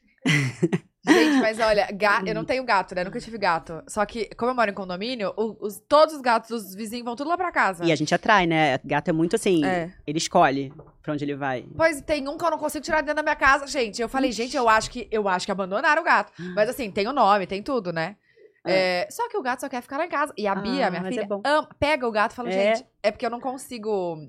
Cachorro, eu acho mais É fácil. porque diferente. abana o rabo e tal. Você sabe se tá gostando de você ou não. É diferente. Gato, eu não sei. Como eu não convivo Sim. muito, eu falo, gente, será que esse gato gosta da gente ou não? Aí a moça que trabalha em casa tá, tá lógico que gosta, senão ele ia Você aqui. não ia tá aqui. Ele vem todo ele dia. sente energia boa. É? isso. Ou ele ele vem vem pra tá boa? também, né? É, prova- ou então ele entra pra limpar, porque os gatos, eles são bichinhos transmutadores, diferente dos cachorros, eles são místicos, né? Por isso que eles ficam ali quietinhos, só observando. Às vezes eles estão com os olhos fechados e fazendo um trabalho de transmutação. Eles limpam o ambiente, só que eles não trazem pra eles, que nem, por exemplo, os cachorros, muitas vezes, se você tá carregado, ele pega e Sim. fica doente. Sim. Ele, ele te não- protege, A mas minha ele fica cachorra não doente. anda mais. Pois é.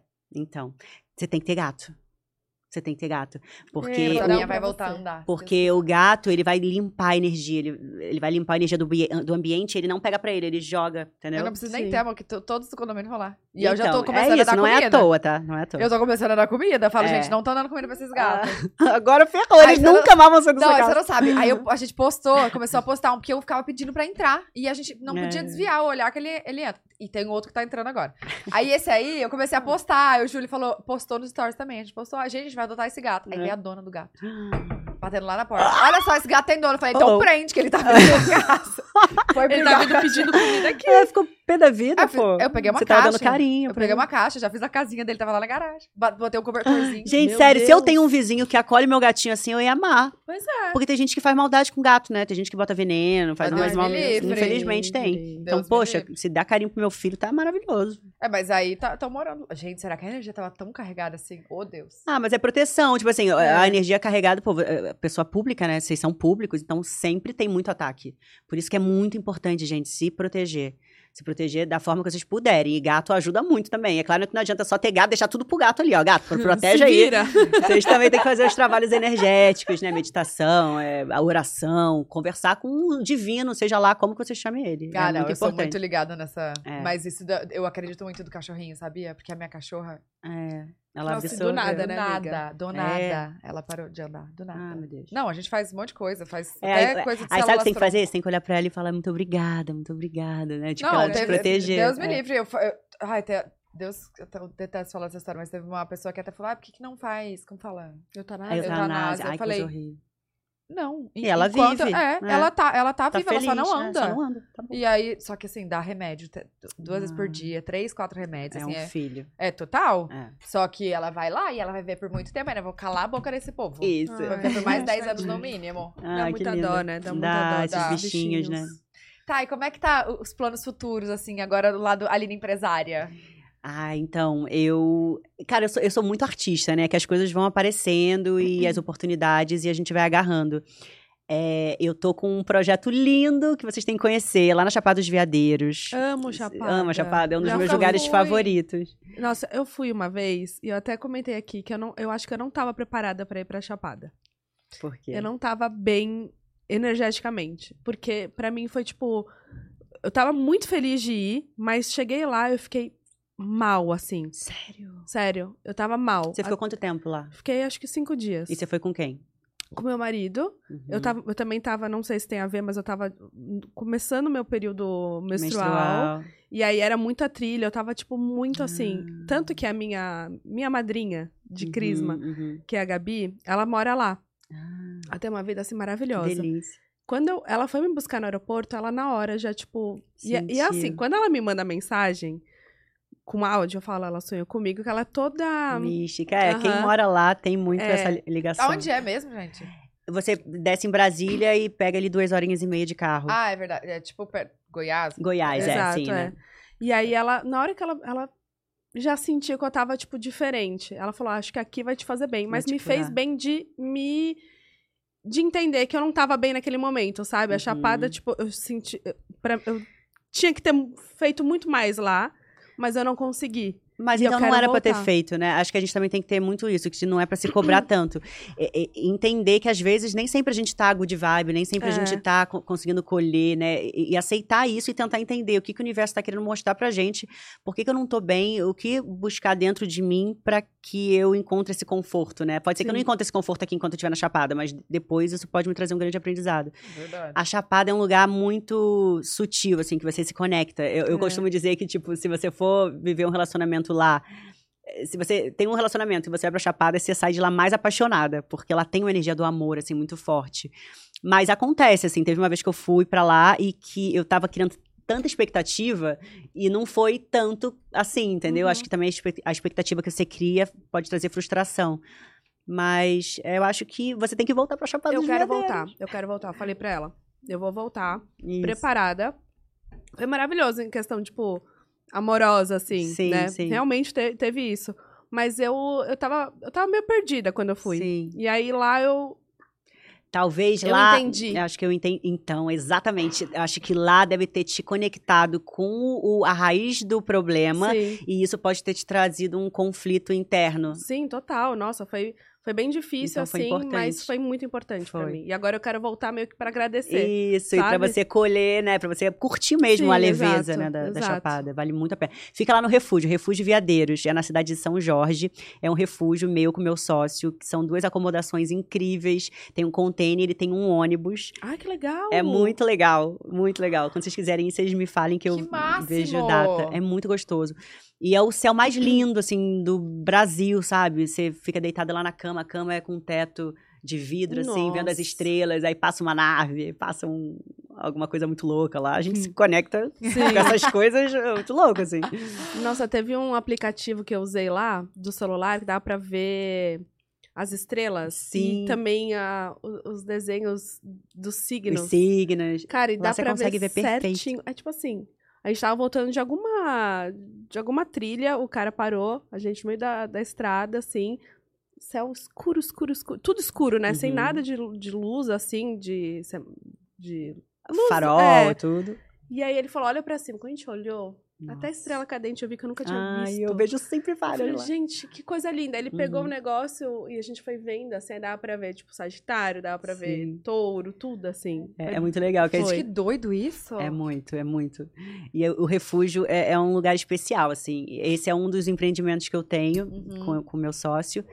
E é isso, assim. é, eu, eu tenho alguns planos de novos negócios, de novas coisas para investir, mas é tanta coisa, né? É, os, meus, os meus investimentos hoje em dia eu tô mais fazendo através de bancos, é, enfim, é, imóveis, mas porque eu amo muito viajar. Viajar é uma das coisas que eu não abro mão da minha vida, assim, ter tempo, sabe? Uhum. E eu já tive experiência com alguns negócios que eram muito rentáveis, mas que não me traziam a qualidade de vida que eu busco pra mim, sabe? Que é poder aproveitar a vida como eu realmente gosto, com qualidade de vida, sabe?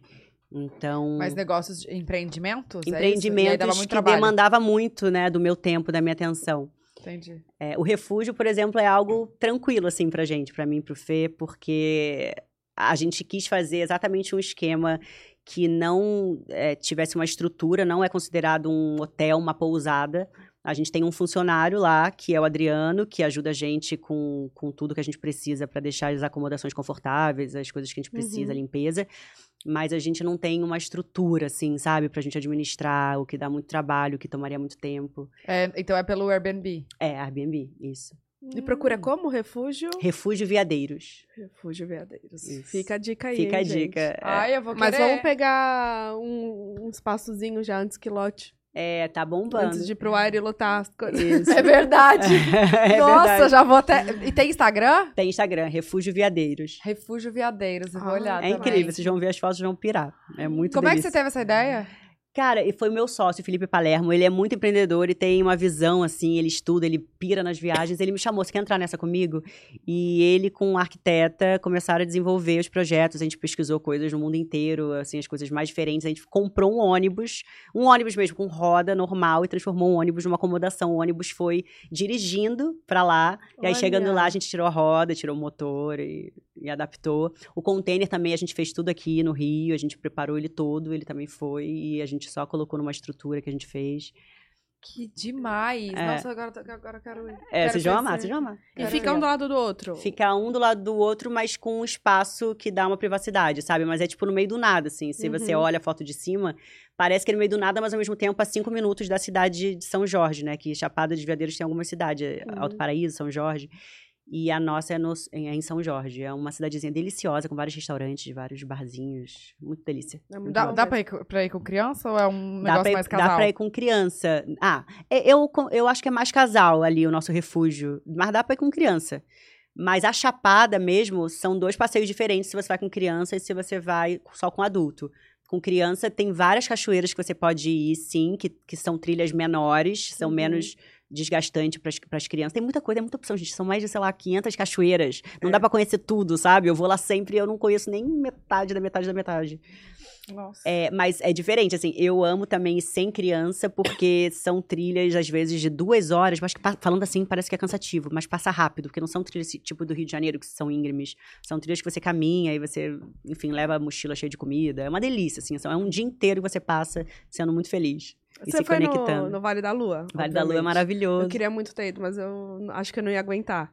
Porque é, o- é, o- é a mais Cara, não. longa, não é? Não, Bru, o Vale da Lua é um dos passeios mais turísticos, assim, um dos mais fáceis de fazer. Calma, então qual que é o mais difícil que tinha lá que me colocaram mó... Tem vários muito difíceis, assim, tem, tem, tem passeio lá que você demora duas horas pra chegar de carro, e depois demora mais duas horas de trilha, três horas de trilha. Ave Maria. Mas falando assim, assusta. É. Mas na hora passa rápido, você nem percebe. E o pote de ouro no final do arco-íris é tão incrível. Ai, que compensa, tipo assim, é de você chegar e ficar chorando, assim. E todo o trajeto, a estrada lá é muito gostosa, então eu amo dirigir, então eu, vou- eu sempre sou a motorista da, da galera. Então, a, o- a- a estrada já é gostosa, a gente bota Uhum. uma música, a gente vai curtindo. Depois a trilha andando, é uma delícia também, que você vai vendo, tudo é lindo, sabe? E quando você chega, aquela cachoeira gigantesca, aquele lugar incrível, paradisíaco, parece que você tá num sonho. É, Caraca, é vale bizarro. muito a pena. É bizarro. Vale Ah, muito eu a quero pena. Voltar, voltarei. Vamos responder perguntas, Vê? Vamos, vamos, vamos. vamos. Escolhe. O que é que a gente escolha? De- ó, eu posso dar aqui pra vocês, vocês escolhem. Tá. Calma aí. Tururu. Também temos que falar do, do coraçãozinho, Ah, né? é verdade! O coração tá Tá que tá. bombando. tá batendo forte. Vamos lá, escolher. Ai, essa é boa. Se você iria pro BBB. A 26 Vita perguntou. Cara, eu tenho uma história com o BBB muito louca, né? Porque há 12 anos atrás, eu descobri que eu tava grávida no, numa entrevista do BBB. Eu, eu tava pra- praticamente certa de entrar no BBB, eu já tinha feito várias entrevistas. Aí, numa das entrevistas que eu fiz, que eu tinha feito um exame de sangue antes, eu tava desconfiada que eu podia estar grávida. Tinha feito já teste de farmácia, mas eu falei, eu só acredito com o exame de sangue. Eu cheguei lá na entrevista, eles falaram, você tá grávida. Aí eu, Foi assim que você Sério? descobriu. obrigada. Foi. Ops. Você descobriu que você tava grávida numa entrevista do Big Brother? Eu descobri que tava grávida numa entrevista do Big Brother. Chocada. Inacreditável, né? Enfim, aí depois disso, agora, esse é, o, o primeiro Big Brother que teve com, né, com pessoas também conhecidas, eu fui chamada. Só que eu, eu fui chamada depois que eu tinha sido chamada para ser rainha de bateria da Vila Isabel. Hum. E aí eu ainda fiquei assim, ai meu Deus, eu não, assumi um compromisso com a Vila. Na época deu uma grande polêmica, inventaram que eu tinha comprado o, o cargo, que eu tinha pagado pra ser rainha de bateria, coisa que obviamente nunca aconteceu. Mas eu falei, cara, eu posso me livrar desse peso e entrar no Big Brother, que tem tudo pra ser muito legal. Na época era um pouco incerto, porque era o primeiro ano. Sim. Mas eu pensei assim, cara, eu assumi um compromisso com a escola. Eu tô dando meu cara, a minha cara tapa ali pra provar pras pessoas que o que elas estão falando não é verdade. Eu vou até o fim. E aí eu não aceitei. Aí o segundo ano me chamaram de novo, mas eu tava com um contrato, eh, quase que deu, só que eles fecharam com uma outra marca de cerveja na época, e eu tinha contrato ainda com a, a- Ah, tá. a da Verão, entendeu? Ai. E aí eu não podia entrar, e aí ano passado eles só me perguntaram, ainda tem cerveja? Aí eu tenho. Aí ele, tá bom. Então os Mas, três anos assim- meio que bateu na minha porta, entendeu? Mas entraria? Cara, é uma pergunta. É uma pergunta difícil, assim, acho que só na hora, assim, pra saber, Sim. sabe? Esse ano, a princípio, eu poderia, mas também dá pra saber que daqui a seis meses muitas águas vão rolar, né? Sim. É, três meses longe do meu filho é, é- é complicado, mas se, se eu sentisse que era algo importante, eu faria. Três meses lon- longe do meu namorado também ia ser muito difícil. Nossa. Muito difícil mesmo. Então, ah, mas não também sei. agora, no momento que você tá vendo, também pode ser uma maneira de você se reposicionar como Aline Campos. Então, É, mas né? eu penso nisso. Um, ser um- um motivo do meu nome, Aline Campos, ser finalmente, né? Uhum. Ganhar força, né? Total. Então pode ser bom, quem sabe? Não sei. É. Eu não sei também, agora eu tô tão zen que pode ser que me achem zen demais, mas mal sabe que tudo que é zen pra um lado vai também forte pro outro lado, né? Mas eu tô em busca do equilíbrio, né? Eu sou libriana. Meu namorado tá ali, tá rindo. Ele, ele já viu o meu olho arregalado de raiva. Ele falou isso pra mim hoje. Porque eu falei assim: você tá começando a me conhecer, né? A gente tá um mês junto. Você tá começando a me conhecer, né? Que às vezes. é, né? Porque eu, eu sou fofa, mas eu tenho outro lado também. Ah, Aí hoje sim. teve um estressezinho ali no Uber que eu pedi pra ligar o ar-condicionado. Ele falou que não ia ligar o ar-condicionado. Eu, mas por que não? Eu tô com calor. Enfim, e aí eu falei, você já viu, é, tá me conhecendo? Ele falou, é, é, em Porto Alegre eu vi o seu olho assim, arregalado. Tá, e como vocês conheceram? Cara, Aqui tem uma pergunta assim também. Tem Como essa você e pergunta? Jesus se conheceram? então, eu e Jesus, a gente se conhece, sei lá, há quase 10 anos, não sei exatamente. Caraca. Há muito tempo. Eu, quando eu conheci ele, eu namorava, ele namorava. E a gente sempre teve uma conexão, assim, de conversa muito intensa, assim. Sabe quando é, a, gente, a gente sente que é a mesma natureza, assim, a, me- É. a mesma linguagem, a gente sempre se conectou muito na conversa. Então a gente sempre se gostou e virou amigo de cara, sabe? Uhum. É, então, todos esses anos, a gente sempre se encontrando em eventos. Às vezes eu convidava ele para aniversário, ele me convidava para aniversário. E eu sempre respeitei muito o relacionamento dele. Quando eu tinha o meu relacionamento, ele também sempre re- respeitou muito. Era uma relação realmente de amizade. Até que ele terminou um relacionamento, enfim, a- né, a história dele com a mãe do filho dele, que é uma pessoa incrível também, que eu sempre respeitei, a filhinha dele é a coisa mais linda. Mas acabou o relacionamento. E aí, quando a gente se encontrou depois disso, que foi logo depois disso, a gente começou a se olhar de uma outra forma. A gente teve meio que a liberação, sabe? Tipo, agora eu consigo enxergar, agora eu posso olhar pro Jesus de uma outra Uhum, forma, como uhum. há 10 anos eu nunca pude. E, cara, foi muito forte. Foi muito forte. Não teve como a gente não se beijar, a gente não se entregar. E desde que a gente se beijou a primeira vez, a gente não conseguiu mais parar de se beijar. Mas e você, se você tinha acabado de terminar algum relacionamento, você tava Eu tô há tempo? quatro anos solteira. Eu nunca estive tanto tempo solteira na minha vida. E assim, porque realmente eu tô nesse processo de autoconhecimento. E, cara, eu não, eu não queria me conectar com, com- com qualquer pessoa, sabe? Entendi.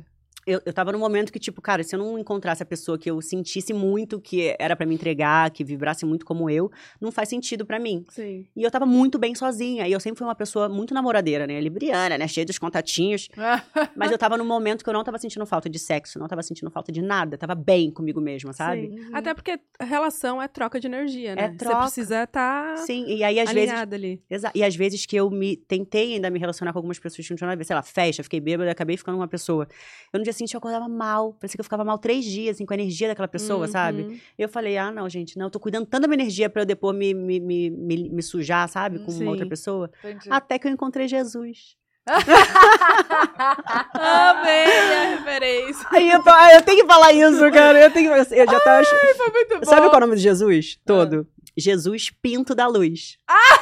É o combo completo, né? Tipo assim, a pessoa De quatro anos solteira, de repente eu encontrei Jesus, Pinto e Luz. Tcharam! Meu pai, o combo! Gente, é muito bom esse trocadilho. Aham, maravilhoso. Muito bom. Tá, e aí? Aí vocês se encontraram? E aí a gente se encontrou. Mas o e... que? Foi em festa? Foi Não, não, não. Praia? Foi o quê? Não, a gente se encontrou, ele foi conversar comigo, a gente foi conversar, tipo, eu terminei, vamos conversar e tal, a gente era amigo. E aí eu, meu Deus, ele terminou.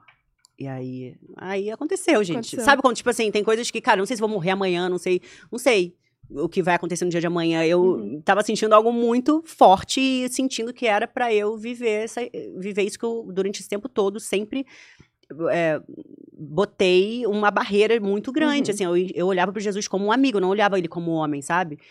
É, por respeito à namorada dele, que é, eu sempre respeitei muito, mas nunca foi a minha amiga, sabe? É mu- muito claro deixar isso, isso explicado, que a minha afinidade sempre foi com Jesus, eu nunca tive afinidade, assim, de amizade, eu nunca mandei uma mensagem de convidando pra fazer alguma coisa, sabe? Pra ela. Uhum. Então, eu me senti muito tranquila, assim, com o meu coração muito tranquilo, de tipo, caraca, eu fiz a minha parte esse tempo todo, eu fui muito fiel a todo mundo, sabe? Foi muito Sim. legal.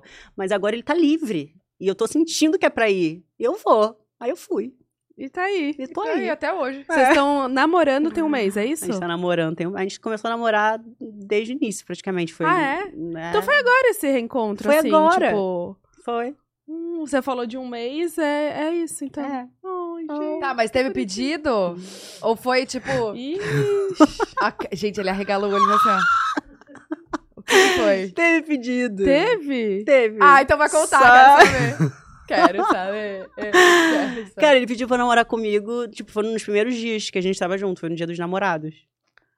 Ah, tá, foi aí que vocês postaram a foto, foi nesse dia? Não, aí a gente postou a foto um pouquinho depois, né, amor? A gente, na verdade, a gente só postou a foto, a gente queria, né, como algo tinha sido. é, tinha- foi tudo muito rápido pra ele com relação ao relacionamento. É claro que relacionamento, só a pessoa que tá no relacionamento sabe, né, o que O que acontece. eu já fui casada há sete anos e eu sei que os três últimos anos já tinha acabado.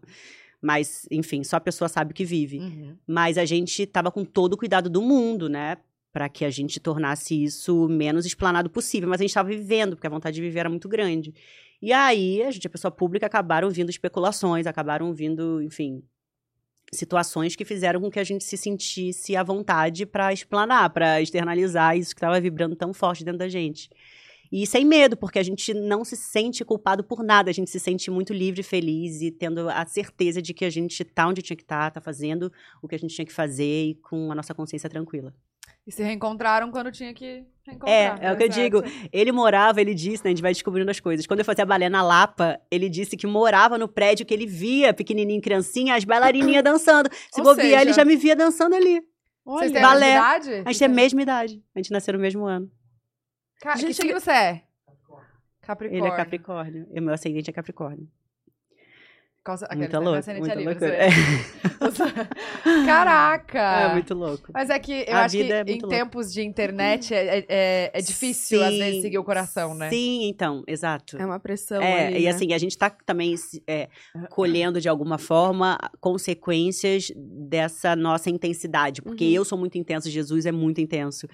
E, e isso fez com que pessoas vissem a gente e começassem a especular, e, e, e- foi mostrado isso.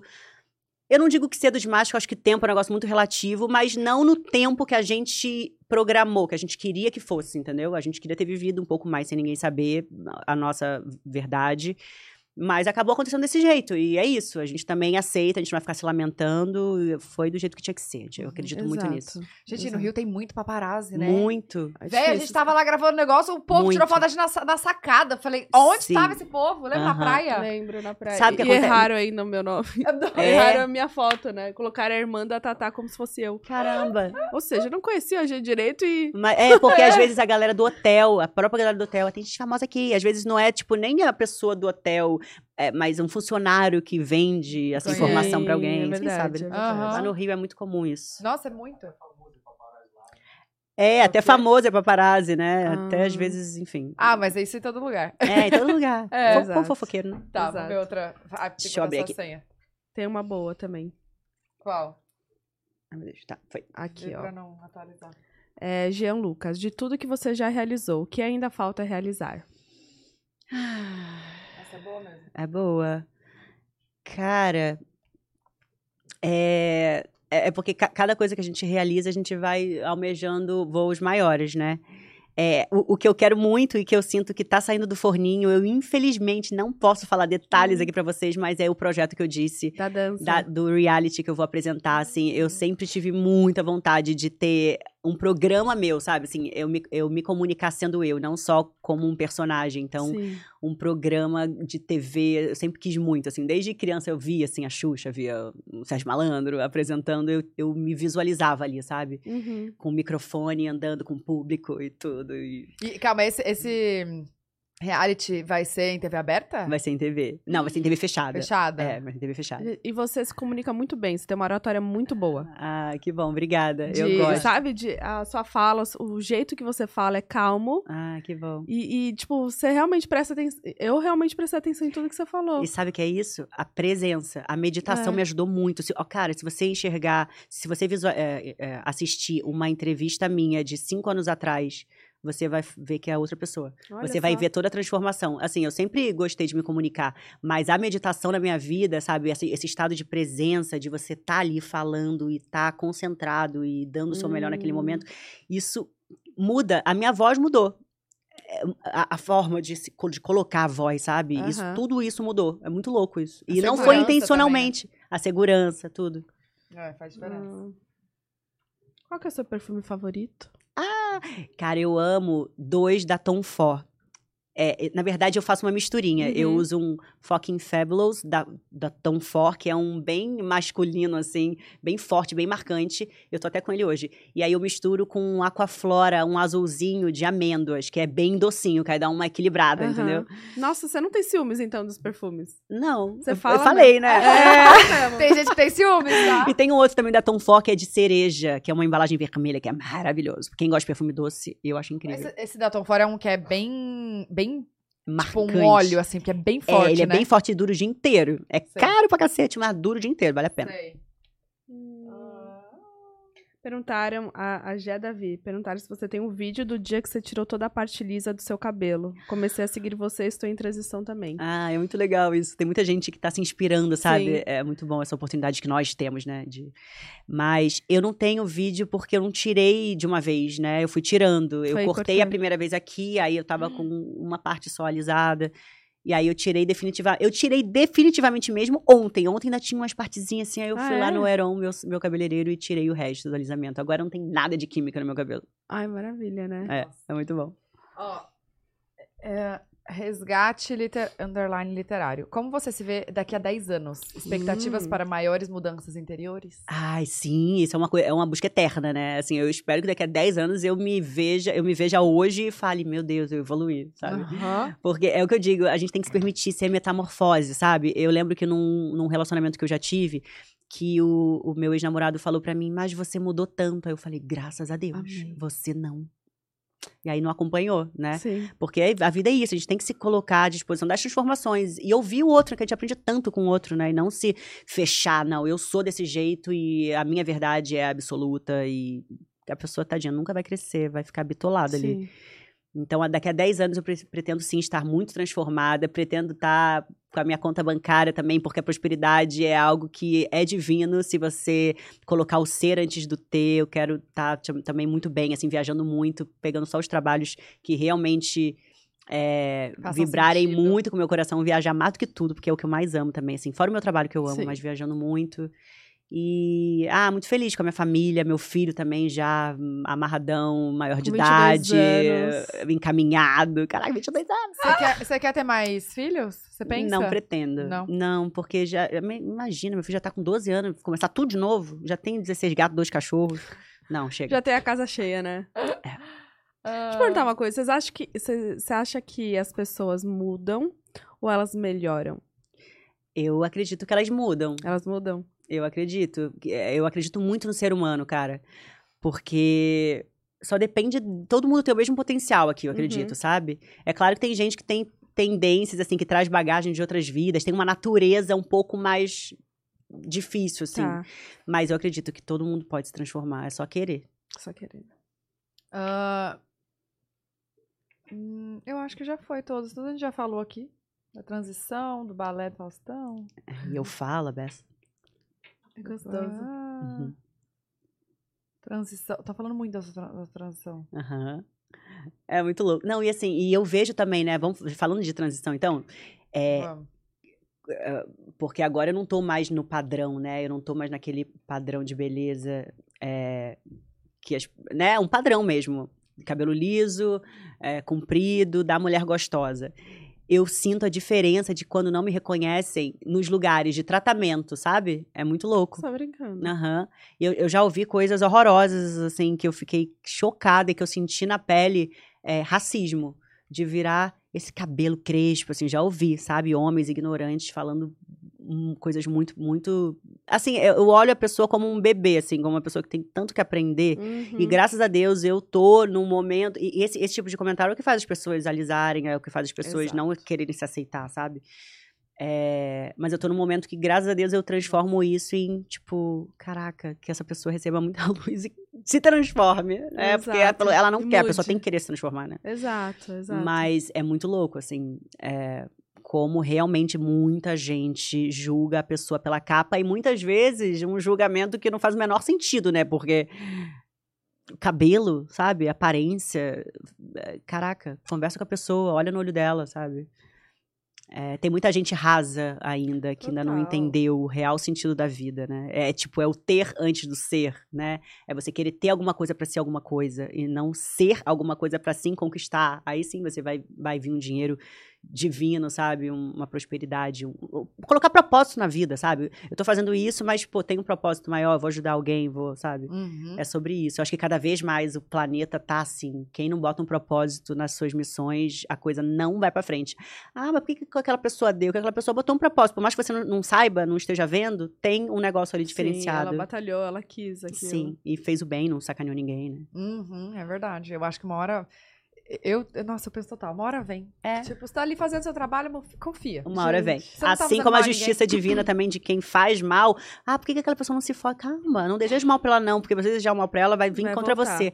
Desapega. Deixa que uma hora vai vir, aí você vai falar: veio, é verdade. A justiça, a justiça divina é perfeita. É, Gente. é verdade. Que delícia conversar com você. Ah, eu amei também, gente. Ai, Nossa, Foi obrigada muito por ter bom. vindo. Muito, Que bom. muito Que bom. grandioso, assim, sabe? Que bom. Maravilhoso, eu Ai, amei. vou amar Amamos assistir. Amei muito também. Vocês são mais. demais. Muito abertos. Obrigada. Ah, Ai, que gratidão. bom que você gostou. Que passou rápido, Feliz. né? Passou. Passou mesmo, eu nem sei quanto tempo a gente tá aqui. Também não. Duas horas. Duas horas? Duas horas. Caraca.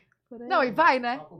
É, passou bom. É, não, e a, rápido, gente vai vai indo. falando e nem vê. Nem nem- Mas obrigada, de verdade. Ah, obrigada, Todo meninas. Vocês sucesso do mundo pra você. Pra gente, Nesse, obrigada. nos filmes que, Uhum. né? Ai, assistam! Ai, É, Vai pro a pré- cinema. A pré-estreia vai ser aqui em São Paulo ou no Rio? A gente vai fazer no Rio e em São Paulo. Aí eu, eu, eu falo pra vocês. Chama a gente. Vou chamar, vou Gente, chamar. eu adoro. Com certeza. Sério, parabéns por tudo. Obrigada. Que cê- ah, só vai. Você, Vamos brilhar, Você é uma vamos menina de luz mesmo. Ah, vocês também. é, ah, e agora mais do que nunca. amo, te amo. Obrigada, É gente, isso. por terem assistido. Se inscreva aqui no canal, sigam lá a Aline e também em todas as redes, tá aí todos os arrobas pra vocês. E um beijo até amanhã. Um beijo, amores. Beijo. Tchau!